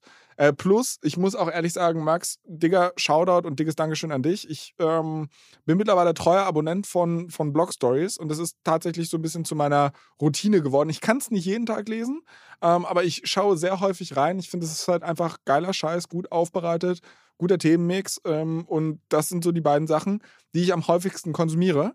Deshalb meine Lieblingsquellen, ihr beide. Ähm, bevor ich jetzt aber hier noch äh, euch zu Tränen rühre und mich zu Tränen rühre, würde ich noch ein, zwei andere Sachen in den Raum werfen. Oder insbesondere zwei. Ich finde ähm, Masari oder wie auch immer diese Krypto-Analysebude ausgesprochen wird, finde ich eigentlich auch ganz stark. Da habe ich teilweise auch auf die eine oder andere Ressource zurückgegriffen. Ähm, ich mag den Business, äh, nicht, nicht Business Breakdown, sondern Web 3 Breakdown von äh, Colossus. Also sprich, mhm. die, von denen kommt auch Invest Like the Best und Business Breakdown und so weiter. Äh, da fand auch dieser Podcast statt, über den wir vorhin gesprochen haben, mit dem Free to Own. Und was ich sehr bemerkenswert finde, ähm, ich fand dieses, dieses Piece von Matt Levine, The Crypto Story, mhm. fand ich gut. Und ich fand da halt bemerkenswert, dass ich das Gefühl habe, dass es innerhalb der Web3-Community auf Akzeptanz stößt. Also wenn du mal überlegst, Matt Levine, ja eigentlich ein Skeptiker, eigentlich ein Typ, der jetzt nicht nativ aus dem Web3-Dings kommt und der setzt sich dahin, schustert eine Story zusammen, die irgendwie 100 irgendwas Seiten lang ist. Und irgendwie jeder hat es gelesen und alle akzeptieren das. Das ist so ein bisschen das Standbild oder eine Bestandsanalyse des Crypto-Spaces ist, obwohl es eigentlich kein nativer Krypto-Jünger ist. Ja, ich glaube, wir, wir respektieren halt alle äh, die Leistung, dass sich jemand hinsetzt, sich wirklich mit dem Thema auseinandersetzt ja. und dann einfach einen objektiven Bericht zuschreibt, den, glaube ich, alle teilen können. Ähm, und normalerweise tendieren quasi die Szene oder wir zu einem so natürlichen Beißreflex gegenüber den Medien, die sich nicht damit auseinandersetzen und einfach mal pauschal die Shelter auspacken. Ja. Und deswegen glaube ich, war das auch für, für uns alle eine gewisse Legitimierung des Bereichs, weil da jemand mit, mit dem Renommee sich die Zeit genommen hat und einfach einen ausgewogenen Bericht geschrieben hat. Ja. Aber das, das wären so meine Lieblingsressourcen in diesem Jahr gewesen. Finde ich ja. spannend. Finde ich sehr, sehr spannend. Ich habe ich hab noch zwei Sachen äh, ergänzend. Also erstmal Dankeschön natürlich, Flo. Ähm, aber ähm, ich habe noch, ähm, also auch Messari finde ich richtig, richtig gut. Ähm, und ich habe noch zwei, zwei weitere Sachen. Das eine wäre ähm, die Podcasts von Blockworks. Also Blockworks ist so eine so eine Seite, so eine ähm, Krypto-Medienseite aus den USA, die mittlerweile ein ganzes Portfolio an Podcast-Formaten ähm, gelauncht haben und äh, die ich äh, zu, zu Beginn gar nicht so verfolgt habe und ähm, mittlerweile echt ein großer Fan von geworden bin. Ich finde, die machen da einen sehr, sehr guten Job. Also das. Vor allem jedes ähm, Format absoluter Banger, muss man sagen. Ja, Genau, also, also nicht irgendwie so, wir, wir klonen uns jetzt nochmal und, und versuchen das zu recyceln, sondern wirklich äh, sehr spannend, ähm, wie viele unterschiedliche Formate die auf dem hohen Niveau da ähm, gelauncht haben. Und ähm, ein Blog ähm, von den von Arthur Hayes. Also Arthur Hayes ist so eine bekannte Figur auch im Crypto-Space, der ist der Gründer der ähm, ähm Options- oder Perpetual-Börse BitMEX. Ähm, der hatte da mal so ein, ein bisschen Rechtsstreit, ähm, weil sie irgendwie da scheinbar äh, USA mit der, mit der SEC und so weiter aneinander gerumpelt sind. Ähm, und der bloggt aber sehr fleißig, vor allem jetzt, wo er irgendwie ein Jahr lang im Hausarrest in Miami saß. Und ähm, sein, und sein Blogpost, ähm, der war davor so sehr, äh, sag ich mal, Krypto-Nerd-mäßig, äh, teilweise auch geschrieben. Und mittlerweile ist er ein bisschen mehr so ein Makro-Kommentator geworden. Und ähm, das ist was, was ich ähm, auch sehr, sehr gern lese. Max? Und natürlich auch Shoutout an Max. Äh, ich ähm, lese auch dein, dein Newsletter sehr, sehr gerne und auch äh, eigentlich täglich. Oh, jetzt, habt, jetzt hatte ich mich schon gefreut, genügend Abstand gewonnen zu haben zu äh, Flo's rührenden Worten. Jetzt fällst du wieder ein. Ähm, also danke, ähm, Podcast auch von euch. Also, so, so schleimig das jetzt klingt und selbstreferenziell, aber äh, auch, ich glaube, äh, in Deutschland mit oder das Beste, was es gibt. Ähm, international Blockworks ähm, auch ganz, ganz vorne bei mir. Ähm, Matt Levine habe ich auch dabei. Und sonst äh, vielleicht eine Sache, die ein bisschen polarisiert, würde mich mal eure Meinung zu interessieren, äh, ist tatsächlich A16C äh, mit deren ähm, kompletten Medienhaus rund um ähm, Krypto Web 3 die haben einen starken Podcast, die haben starke Blogbeiträge und gehen für mich oder sind eine der großen Innovatoren, treiben den Space unheimlich voran, auch im Hintergrund, machen tiefe, tiefe Research, ähm, krasse Leute geheiert, die sich mit nichts anderem beschäftigen, als auf Protokollebene die nächsten Dinger zu bauen. Ähm, und schaffen da ganz gut den Spagat zwischen äh, so akademischer Forschung und das Ganze dann aber auch ähm, unterhaltsam weiterzutragen. Also meine Meinung zu A16Z, äh, ich meine, ich habe jetzt nicht so viel Krypto-Content von denen konsumiert. Ähm, sie folgen ja damit so ein bisschen dem Ansatz, den hier auch Not Boring hat äh, mit Packy, der im Endeffekt auch nichts anderes macht, als irgendwie VC-Modell mit Media Business zu kombinieren oder 20 VC von Harry Stabbings. Ähm, und ich glaube tatsächlich, dass das für VC-Modelle eine Art Zukunft sein kann.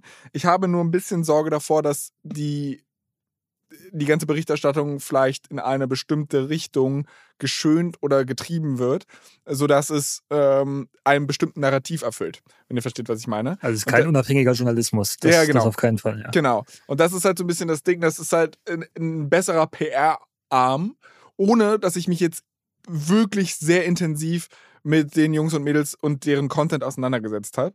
Aber das ist halt so, also wenn finde ich es schon irgendwie cooler, wenn es vielleicht ein unabhängiger Journalist ist, irgendjemand, der einfach äh, aus den richtigen Motiven twittert und so weiter und so fort. Und wenn dann eine ordentliche Trennung eingeführt wird, dann kann das ja auch irgendwie funktionieren, aber es wäre jetzt nicht der, der erste Anlaufpunkt für mich, um mich zu informieren. Ich, ich würde, ja, ich würde dir schon recht geben, Max. Also ich finde auch, dass die, äh, also ich, ich, ich sehe, dass das, das Problem, was ihr, was ihr gerade besprochen habt, ähm, aber ich finde auch, dass die einen unglaublich guten Job machen, ähm, gewisse Sachen aufzubereiten, auch teilweise wirklich sehr äh, sehr technische Themen äh, ausführlichst aufbereiten. Ähm, also ich glaube auch, dass A16Z ähm, da für die Gesamtindustrie auf jeden Fall einen, einen tollen Job macht. Ähm, für mich tatsächlich weniger deren Podcast, den verfolge ich nicht so äh, genau, aber ähm, die, ich schaue mir den, die Blogposts meistens an ähm, und bin da auch ein großer Fan von. Na gut, na gut, ich werde es mir auch angucken. Ihr habt ja gedingst. Ähm, aber gedingst, ihr habt gewonnen. ähm, aber äh, haben wir in dieser Kategorie irgendjemanden, auf den wir uns einigen können? Also außer, dass ja, wir unseren, unseren Scheiß alle gegen sind. Nicht, ne? Ja, stimmt. Ja, okay, aber ja. das ist, scheint ja bei da euch uns so. Vertrauen. Okay, ja, ist, ist fein.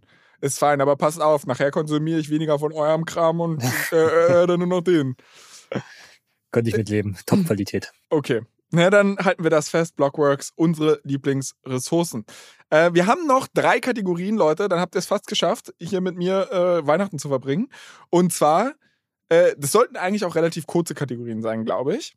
Ja, wobei, die könnte jetzt ein bisschen länger dauern. Ich komme einfach mal zum Punkt. Größtes Learning dieses Jahr. Boah. Ähm, ich mach mal den Anfang. Äh, also zwei, zwei Sachen, die ich da mal in den Ring werfen möchte. Das erste, so abgetroschen es klingt, ähm, aber hat sich halt wieder bewahrheitet. Not your keys, not your coins. Ich glaube, das haben alle irgendwie wieder gemerkt, inklusive meiner Person. Ähm, dass natürlich die Anziehungskraft dieser zentralisierten Player groß ist in, einer, in einem Boommarkt, wo du quasi die Gewinne am laufenden Band mitnimmst, teilweise einfach nur dein Geld irgendwo parken musst und es vermehrt sich von selbst. Aber du hast halt eine enorme Abhängigkeit und Intransparenz. Und das hat sich jetzt dieses Jahr, glaube ich, als eines der prägenden Themen bestätigt. Ähm, und ich hoffe, dass viele daraus gelernt haben werden und dieses ganze Konzept von Self-Custody äh, jetzt eher gestärkt ins nächste Jahr gehen wird. Und zweites Thema ähm, ist, dass wir ja einen extremen DAO-Boom Anfang des Jahres gesehen haben. Ähm, und man da aber ganz ehrlich, glaube ich, konstatieren muss aktuell, dass die in ihrer ganzen Governance noch super early sind. Also DAOs, um dir da auch mal ins Wort zu fallen, sehe ich zum Beispiel auch gar nicht. Ne? Also ich weiß nicht, Julius, vielleicht müssen wir da mal auch einen Deep Dive zu machen. Aber im, für mich sieht das einfach nur aus wie gewollt und nicht gekonnt. Also Na, das glaub, ist. Du, ja? du hast da schon, also gebe ich dir grundsätzlich recht. Ich glaube, der große Use Case, wo DAOs auch ein Stück weit äh, einfach essentiell sind, sind diese ganzen dezentralen Protokolle, wo halt keine Person äh, quasi die Macht innehaben darf, sondern die sich einfach dezentral darüber verwalten lassen müssen und wo du auch quasi äh, damit leben kannst, wenn, wenn die Entscheidungsprozesse ver verlangsamt werden. Ich glaube, da ist es schon wichtig, so ein Aber das Web 3 natives. Aber das funktioniert nicht. Also wenn du, wenn, ich meine, guck dir das an, wie das in der Web 2-Welt funktioniert. Und im Grunde genommen haben wir genau da dieses Mitbestimmungsmodell. Dass du im Endeffekt sagst, du brauchst ja jemanden, der die Day-to-Day-Business Operations führt. Der halt einfach Entscheidungen trifft, weil du hast vielleicht Developer, die da irgendwie dran sitzen und nicht alles kannst du aktuell in Smart Contracts abbilden. So, das also das heißt, es müssen einfach gewisse Entscheidungen getroffen werden. Wir sind uns alle einig, dass eine große Masse an Leuten nicht zwangsläufig über jeden kleinen Bums abstimmen kann, insbesondere wenn sie ohnehin relativ weit weg davon sind und vielleicht gar nicht die richtigen Entscheidungen treffen. Und dann kannst du natürlich sagen, so, okay, äh, dann kannst du die großen strategischen Entscheidungen, die Community treffen lassen. Aber da ist halt auch wiederum so eine Frage, okay, um wann handelt es sich wirklich um eine große strategische Entscheidung und trifft die Community dann wirklich bessere Entscheidungen? Plus, das hast du ja auch schon in der Web 2-Welt, dass du halt sagst, eine Aktiengesellschaft hat ja auch Hauptversammlungen. Da werden auch über Dinge abgestimmt. Da wird ein Aufsichtsrat installiert, der einen Vorstand äh, muss. Klar, in den USA ist das Modell ein bisschen anders, aber ihr versteht, was ich meine. Also die, für mich ist ein DAO, und das kann durchaus daran liegen, dass ich das Konzept noch nicht ordentlich verstanden habe, aber ich aber dann stimmst du doch, Flo, ähm, ich glaube, diese Generaldebatte werden wir jetzt hier nicht unterbekommen. Dann stimmst du, dann stimmst du ja, äh, äh, Max, grundsätzlich überein, dass das quasi durchaus ein, ein faires Learning ist, sage ich mal, dass äh, DAOs vielleicht doch noch nicht in dem Umfang ja, ja. Äh, äh funktionieren oder ja, relevant sind. Voll, okay. voll, voll, vollkommen richtig. Ich wollte ihm da auch nicht widersprechen. Das war ja ein zustimmendes von wegen DAOs sehe ich auch gar nicht. Damit fängt es ja an. Ja, ja. Ähm, ich habe was ganz Langweiliges äh, und, und, und, und, und bisschen, bisschen äh, eher egoistisches. Ich habe ich hab aufgeschrieben, äh, dass ich wohl, also Learning des Jahres, dass ich wohl doch schon ein alter Hase bin in Space. Ähm, aus dem Grund, dass so vieles von dem, was dieses Jahr passiert ist, im Sinne von irgendwie Kurse rauschen ab, die Sachen, die letztes Jahr in den Himmel gelobt wurden, sind irgendwie alle 95% down. Das lässt mich jetzt alles relativ kalt, weil ich jetzt irgendwie so das dritte Mal halt irgendwie diese Achterbahnfahrt mitmache. Und ähm, ja, vielleicht da so ein bisschen der, der, der positive Ausblick ist, bleibt lang genug am Ball, dann, dann, dann, dann, dann kann man es irgendwie. Dann bist du äh, irgendwann kalt, tot. Bist du kalt. einfach abgezockt. Das ist dein Learning. Das, du hast dich besser kennengelernt dieses Jahr. Richtig, richtig, richtig, genau. Ja, okay, krass. Nee, also ich meine, ich glaube, bei mir ist sind die Learnings dieses Jahr vielleicht noch ein bisschen intensiver gewesen als bei euch, weil ich meine, wir haben diesen Podcast hier, Julius, im April, glaube ich, gestartet. Ähm, damals habe ich gar nichts über Krypto. Also ich wusste, was eine Blockchain ist, ich wusste, was Bitcoin und Ethereum ist und wie sich vielleicht noch beide voneinander unterscheiden, aber mehr wusste ich nicht. Ich weiß noch, wie du mir das allererste Mal von einem Airdrop erzählt hast und ich war so, oh, krass, sowas gibt's. so und, und so habe ich ja Stück für Stück in diese Welt hineingefunden und wenn ich jetzt anfangen würde, meine Learnings hier irgendwie alle aufzuzählen, dann müsste ich, äh, weiß ich nicht, 35, 36 Folgen Podcast nacherzählen und das erspare ich euch an dieser Stelle.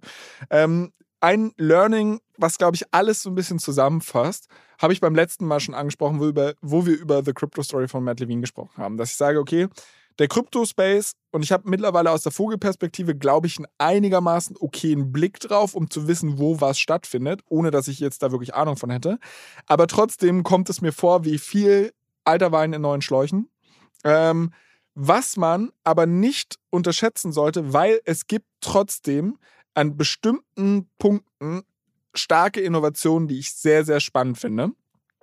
Ähm, wir haben hier über Liquidity Pools und so weiter gesprochen, die halt einfach grundlegend neue Mechaniken in diese ganze Finance-Welt ähm, bringen. Plus äh, die Gespräche mit dir, Max, haben mich halt auch nochmal so ein bisschen dafür sensibilisiert, dass Krypto halt nicht nur DeFi ist, sondern halt auch aus diesem ganzen Marketing-Kosmos da einfach extrem viel passiert, wo ich halt noch nicht viel weiß und was definitiv eine Sache ist, die ich mir im nächsten Jahr raufbringen will. Aber äh, Ende vom Lied ist so viel heiße Luft teilweise, um nichts ein paar starke Innovationen und man darf, glaube ich, und das ist ganz wichtig, bei Krypto nicht alles über einen Kamm scheren. Und es gibt wie bei überall im Leben kein komplettes Schwarz und Weiß. Also, ich meine, wenn uns FTX 1 gelehrt hat, ist dann, es kann alles shady sein. So, es muss es aber auch nicht sein. Ich glaube, es gibt wirklich gute Dinge in diesem Space, die passieren, die unter Umständen diese Welt voranbringen und die man nicht abschreiben sollte, bloß weil es halt ein paar Bad Actors gibt. So, ich glaube, das ist. So das ist auch ein schönes Schlusswort. Ja, wir sind aber, wir sind aber noch nicht beim Ende. Nein, nein, für die, für die Kategorie. Keine ah, ja, Sorge, keine Sorge. Okay, okay, okay. Ähm, dann lass uns vielleicht ein leichteres Thema anstimmen. Und zwar, und das bin ich jetzt auch gespannt, wie ihr das machen wollt. Ich meine, ihr habt euch ja die Kategorien ausgedacht. Äh, die nächste ist Meme des Jahres. Erzählen wir uns jetzt gegenseitig Memes im Podcast oder was ist hier der Plan? Wir erklären uns jetzt Bilder. Ne? ja, ist so ein bisschen tricky, ne? Aber ich versuche es trotzdem mal mit einem, ich habe mir eins ausgesucht, was, ähm, was vielleicht so ein bisschen ähm, ein bisschen einfacher zu, zu erklären, also was man auch visuell nachvollziehen kann. Ähm, mein, Lieblingsmeme ist, ist das von einem aufgeklappten Geldbeutel. Ähm, und was dadurch, dass man so ein alter, so ein Ledergeldbeutel, ne, ähm, der irgendwie so, den du in der Mitte zusammenklappen kannst und wenn du den dann aufgeklappst, aufgeklappt nochmal auffächerst und quasi zeigst, dass nichts drin ist, dann hat er so ein bisschen, wenn man von oben drauf schaut, eine Rautenform. Ähm, und äh, dieser leere Geldbeutel, ähm, der quasi dann auch sehr ähnlich ausschaut wie das Ethereum-Logo, äh, der ist irgendwie dieses Jahr des Öfteren äh, durch, durch die sozialen Medien ähm, geschwirrt und habe ich des Öfteren gesehen. Und ähm, den fand ich schon, schon mal sehr gut im Zusammenhang mit irgendwie Merge, ETH 2.0 und was weiß ich was. Ähm, und gleichzeitig rauschen halt, rauschen halt die Kurse komplett ab. Also ich weiß, ja. Memes erklären ist irgendwie äh, sinnlose Sache, aber äh, Aber du hast es gut gemacht. Dankeschön. Also ja. Props dafür. es war wirklich, äh, mir hat noch gefehlt, in welchem Winkel die Wallet dann aufgestellt ist, aber ansonsten, äh, es war sehr bildlich. Vielen Dank dafür. Max, ich glaube, wir müssen ja, dazu sagen, dass wir ja noch vorhaben, das Ganze zu visualisieren. Also jetzt mache ich uns gerade selbst Druck. Hat mir nicht so final verabschiedet, aber ich glaube, macht total Sinn, dass wir am Ende dann äh, irgendwie fünf, sechs Slides machen, wo wir mal die ganzen Awards ja, und so weiter halt zusammenfassen, inklusive der Memes. Das heißt, im Nachgang, jeder, der jetzt zuhört und sich nichts drunter vorstellen konnte, der kann sich das dann mal anschauen. Okay, machen wir, machen wir so. Äh, Max, was war dein Lieblingsmeme? Und ich bin gespannt, ob du eine ähnlich bildliche Erklärung wie Julius bekommst. ja, ich glaube, das gelingt mir nicht so doll. Ähm, ich habe drei mitgebracht. Äh, wow. Vielleicht, ja, vielleicht kennt, kennt, kennt ihr die eine, die ein oder andere. Ähm, das, das eine ist dieser, dieser Frosch, ähm, wo du, also ein Dialog und dann hast du einen Frosch, der so hochguckt, Kermit Frosch. Ähm, und der Dialog ist, hey, Ethereum ist irgendwie 14 Prozent äh, ab diese Woche. Und dann sagt der Boss zum Frosch, ey, warum bist du jetzt eigentlich, also der, der Chef äh, des Angestellten, warum bist du eigentlich heute zu spät zur Arbeit gekommen? Und der Frosch sagt, äh, watch your mouth. Ähm, also so ein bisschen verbildlichend für diese ganze Volatilität auch in der Stimmung der Leute, dass sobald es einmal ein bisschen hochgeht im Kurs, äh, dass die Leute sehr selbstbewusst werden und äh, denken äh, jetzt to the moon und äh, ja, so, alles, so Sprüche von cool. wegen viel Spaß irgendwie dabei arm zu bleiben. Genau, so genau. Ne? Dieser ganze Ethos, ich glaube, der ist schon äh, unter den Crypto Bros äh, stark verankert und daher auch äh, die vielen äh, Vorurteile teilweise irgendwie rechtfertigt. Also das zum einen. Äh, dann, das ist vielleicht nicht ganz jugendfrei, aber ich glaube, das war schon auch etwas, was sehr häufig bespielt wurde dieses Jahr. Das ist dieses eine Bild von Vitalik, äh, hier, hier, hier, ja, okay, verstehe. Im leicht erregten Zustand äh, da ein Foto macht mit einer Dame. Ähm, ich glaube, da wurden die unterschiedlichsten Sachen quasi mit äh, rein interpretiert. Ja, das war gut. Man merkt auch, was wir für einen Humor haben, dass uns genau bei der nur wir alle zu dritt lachen. Und jeder direkt Bescheid wusste, ja. weil sie nur Vitalik in den Mund genommen haben. Ähm, genau das zum einen. Und äh, dann gibt's noch dieses eine Meme, ähm, wo SBF in so einem Himmel abgebildet wird äh, und dann eine, eine Leiter neben ihm ist äh, und auf der Wolke drüber die ganzen äh, Crypto-Villains äh, der letzten Jahre da sind und sagen, komm zu uns, äh, join, join us, äh, lieber SPF, komm in den Himmel der, der Kriminellen. Das ist die Knast, die, die vorhin, äh, die genannte die Knastklicke. Knast. Ja, genau. äh, haben wir gleich, äh, da haben wir gleich eine Visualisierung dann für die größten. Äh, finde ich gut, finde ich sehr gut. Äh, ich habe tatsächlich auch noch eins mitgebracht. Julius, du kennst es schon. Äh, Noah, mein Kollege bei Unaktiv wird schwer, hat es äh, gepostet. Ähm, ah, ja. Ich glaube, er hat es irgendwo geklaut. Äh, vielleicht für dich, Max, auch nochmal zur Erklärung oder für unsere Hörer, falls du, Max, das auch schon kennst. Es ist im Endeffekt ein viergeteiltes Bild. Ähm, und auf, in der linken oberen Ecke ist ein Fünfeck. Darunter steht Pentagon, ne, für Englisch Fünfeck. Äh, auf der rechten Seite daneben ist ein Hexagon, also sechs Ecken. Links da unten ist ein Oktagon. Äh, und rechts unten ist ein Bild von Sam Bankman-Fried und drunter steht My Money Gone. ähm, fand, ich, fand ich einfach ganz witzig. Äh, ist tatsächlich für Noah äh, das LinkedIn-Post auch sehr, sehr gut gelaufen. Ähm, und finde ich verbindlicht. Also, also es ist jetzt keine, kein deeperes Meaning hinter, aber einfach ganz Naja, aber es ist zumindest was, was man jeden Monat äh, neu rauskramen kann. Mit einem anderen Gesicht dahinter. Ja, tatsächlich. ähm, ja, gefiel mir gut. Aber wenn wir jetzt schon bei den Lieblingstweets sind, und ich glaube, jetzt hier einen Gewinner zu küren, ist halt wirklich schwierig, wenn wir die Sachen nicht sehen. Ähm, vielleicht kann unsere Community darüber auch abstimmen. Können wir ja. Ja, finde Ja, ich gut. äh, ich glaube, wir machen am Samstag mal einfach eine, eine Story, wo wir alle Memes hintereinander posten und dann eine kleine Abstimmung, einen kleinen, kleinen Poll machen. Und dann gucken wir mal, wer gewonnen hat und dann verkünden wir das in der. Vielleicht auch generell zu allen Themen. Jetzt haben wir teilweise schon die Gewinner gekürt, aber können wir uns auch nochmal überlegen. Ja, viel, Spaß, viel Spaß, dieses Quiz zu erstellen. ähm, Apropos ich, äh, Eigenwerbung, ich habe gerade ein Quiz erstellt. Äh, Würde ich dich auch mal bitten, danach auszufüllen, Flo. Äh, kannst mal 15 Fragen beantworten und dann äh, mal gucken, wie du, äh, an wie viel du dich noch erinnern kannst. okay. Vielleicht ganz gut, dass wir da im Vorfeld diesen Podcast gemacht haben. Ich, ich freue mich drauf. Ähm, aber wo wir jetzt gerade schon in dieser Meme-Category sind, ich glaube, dazu passt auch ganz gut unsere allerletzte Kategorie. Und zwar Tweet des Jahres. Wer möchte loslegen? Max, ich äh, lass dir gerne den Vorschlag. Ja, also ähm, zwei oder drei wiederkehrende Motive. Ich Ähm, ahne schon, dass mir wieder meiner weggeschnappt wird, aber erzähl. Es ist total sch- schwer, sich auf einen Tweet am Ende ähm, für einen Tweet zu entscheiden. Äh, ich glaube, prägend für diese ganzen Tweets waren zwei Charaktere, Sam Bankman-Fried und äh, Do Kwon. Oh, fuck, ich habe von beiden einen Tweet. Äh, was sich mir besonders eingebra eingebrannt hat, waren äh, so, keine Ahnung, fünf, sechs Stunden vor dem eigentlichen äh, dann Crash, wie Do Kwon tweetet, äh, deploying more capital, steady let's. Ähm, mit, quasi all dem Selbstbewusstsein äh, der, der letzten Jahre. Und dann einfach Stille und du konntest in Echtzeit verfolgen, wie der Kurs abkracht und natürlich äh, kein bis, äh, ja, bis ganz wenig Capital deployed wurde.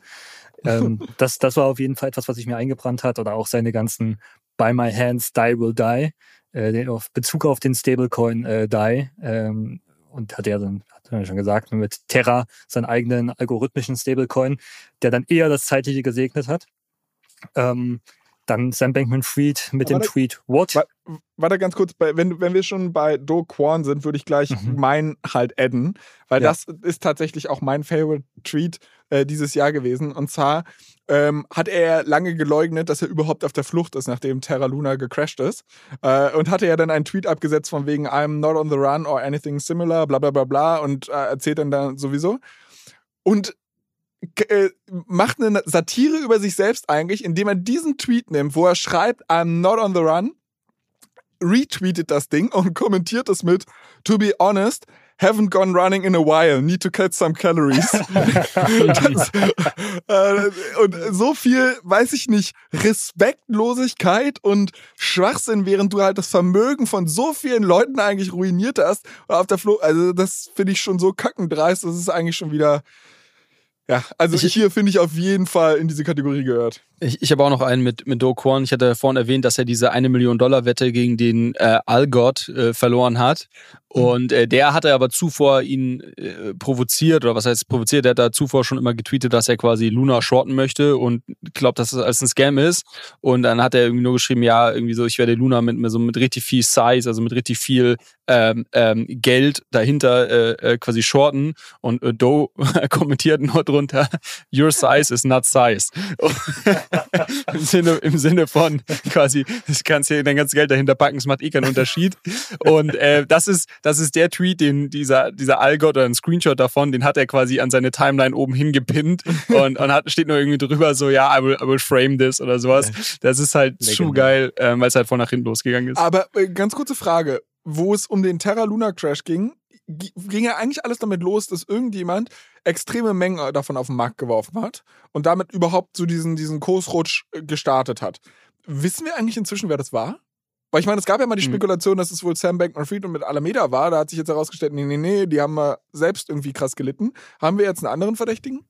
Ich glaube nicht. Ich Also glaube, ich Citadel wüsste, wird ja lange Zeit verdächtigt. Ja, das gemacht glaube ich aber auch nicht. Aber also wir wissen es nicht. Wir können spekulieren, aber es, man, man, man weiß es nicht. okay, ich wollte auch gar nicht so weit abschweifen. Lass uns weiter bei den Tweets machen. Das ist bloß eine Sache, die mir am Rande auffiel. Ja, äh, dann glaube ich, können wir jetzt alle unsere Highlights von Sam Bankman-Fried äh, runterbeten. Äh, ich glaube, größtes Highlight ist einerseits What, dann irgendwie acht Stunden nix. Und dann äh, setzt sich das über die nächsten drei Tage fort mit irgendwie 16 Einzeltweets. Ähm, das, das war irgendwie legendär. Und auf der anderen Seite, auch da kurz vor dem Kollaps, äh, der Tweet, dass irgendwie alles cool ist und jetzt aber ein Competitor die angreifen will. Und dass ich aber keine Sorgen machen muss, dass, dass sie in the money sind und so weiter. Ähm, das, war, das war auch schon krass dreist. Äh, ich fand's, äh, ich fand's auch krass, wie er am 10. November gepostet hat, von wegen, ähm, die ganze Nummer betrifft wohl nur FTX International, FTX US, ähm, ist komplett safe, 100% liquid, ähm, alle können irgendwie komplett withdrawn, wenn sie wollen und so weiter. Und jetzt ist das sagt er heute noch. Das sagt er, oder jetzt das letzte Mal vor, vor dem Gefängnis, hat er es auch noch gesagt, dass er sich wundert darüber, dass äh, nicht längst wieder der Betrieb, Betrieb aufgenommen wurde und alle US-Kunden ausbezahlt wurden. Ja, crazy. Also das wär, war auch so in meinen Top-Tweets drin, ähm, was an Dreistigkeit eigentlich kaum zu überbieten ist.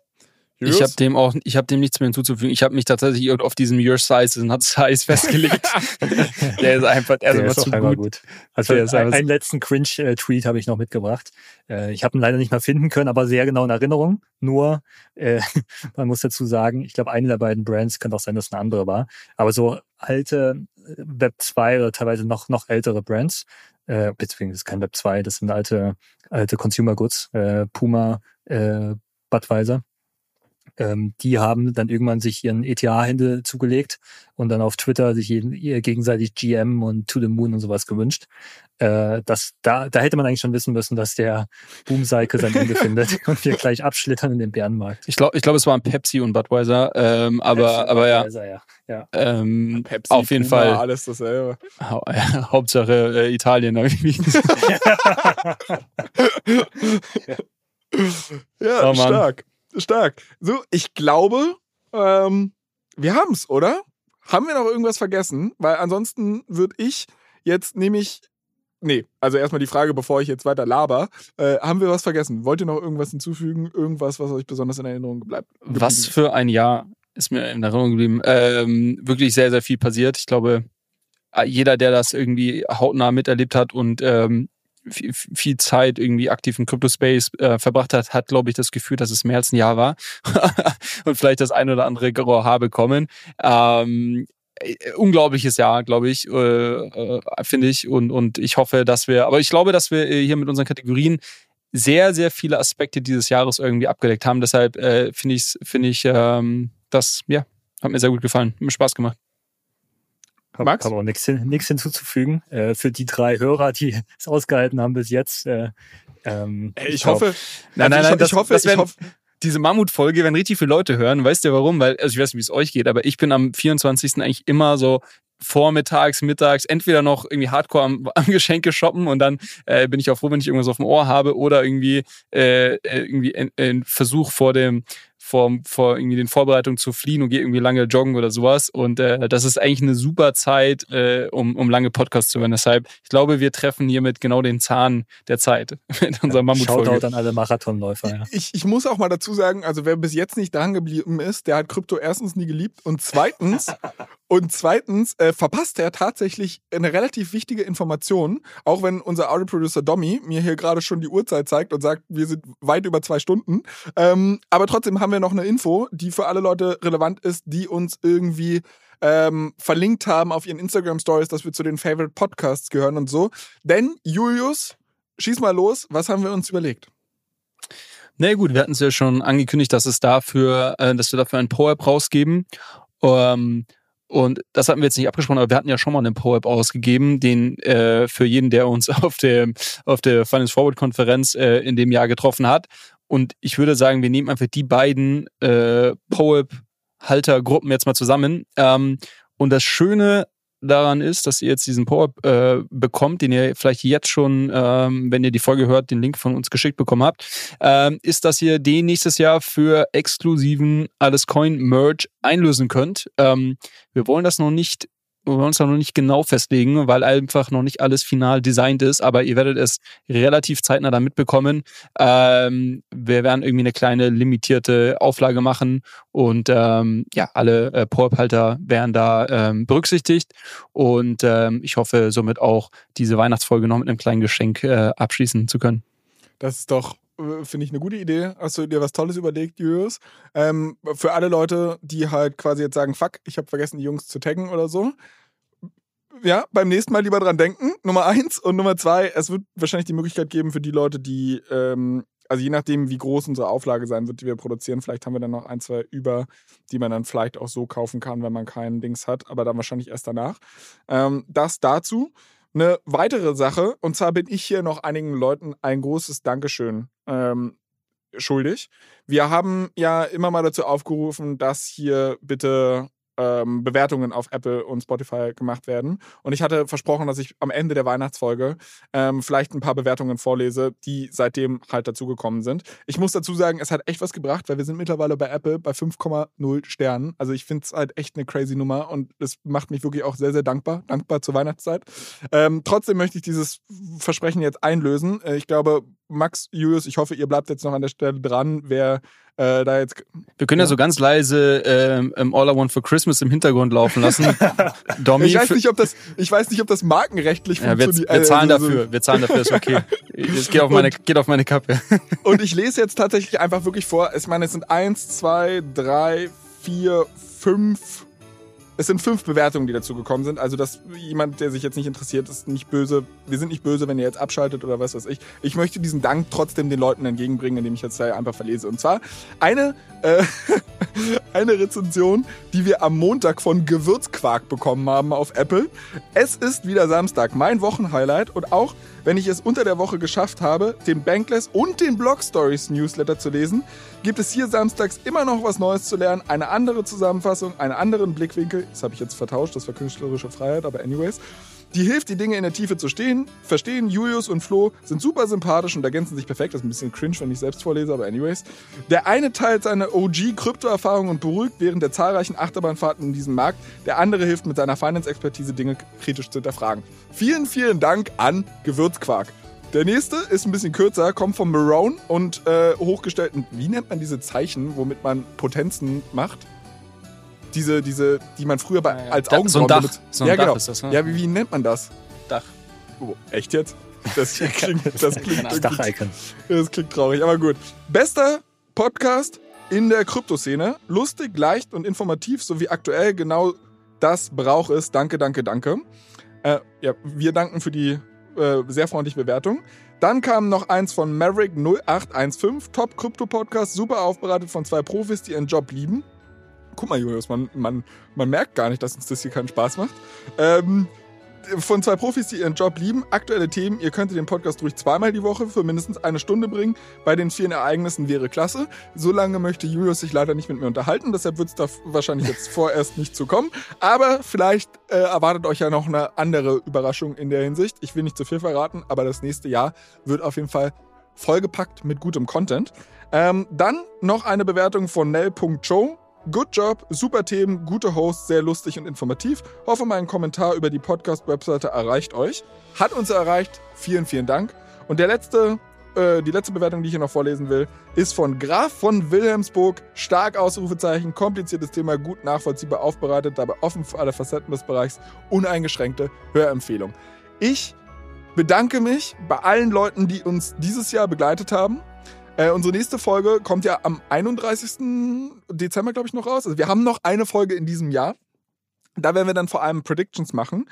Ich freue mich auf jeden Fall. Alle Leute, die bis jetzt dran geblieben sind, werden ja wahrscheinlich dann auch nächste Woche nochmal zuhören. Max, fettes, fettes Dankeschön an dich, dass du hier mit uns diese zweieinhalb Stunden, diesen wilden Ritt, oder ich weiß gar nicht, wie lange wir jetzt inzwischen sind, dass du den mitgemacht hast. Ich finde, du hast super coolen Input gebracht. Das macht immer wieder Spaß. Ich glaube, wir werden im nächsten Jahr ja auch nochmal ein bisschen mehr von dir hören. Ähm, ja, erstmal vielen Dank in deine Richtung. Danke an euch, hat mir auch danke, sehr, sehr viel Spaß gemacht.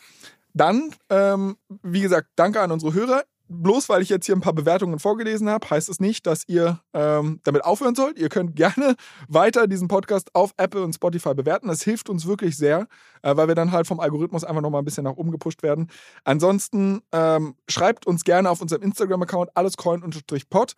Wenn ihr Themenwünsche, Fragen, Kritik oder Anmerkungen habt. Äh, wir freuen uns da wirklich sehr, mit euch in den Austausch zu treten. Äh, Max, wie erreichen dich die Leute?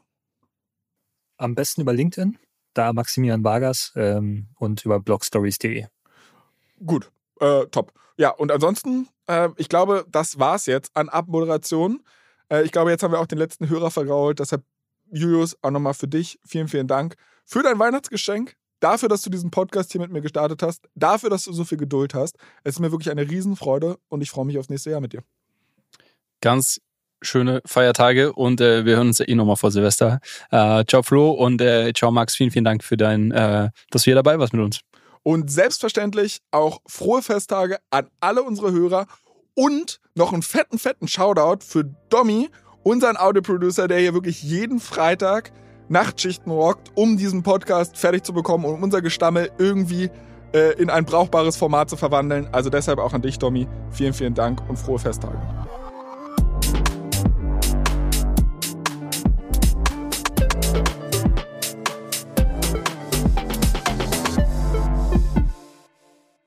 Dieser Podcast wird produziert von Podstars bei OMR.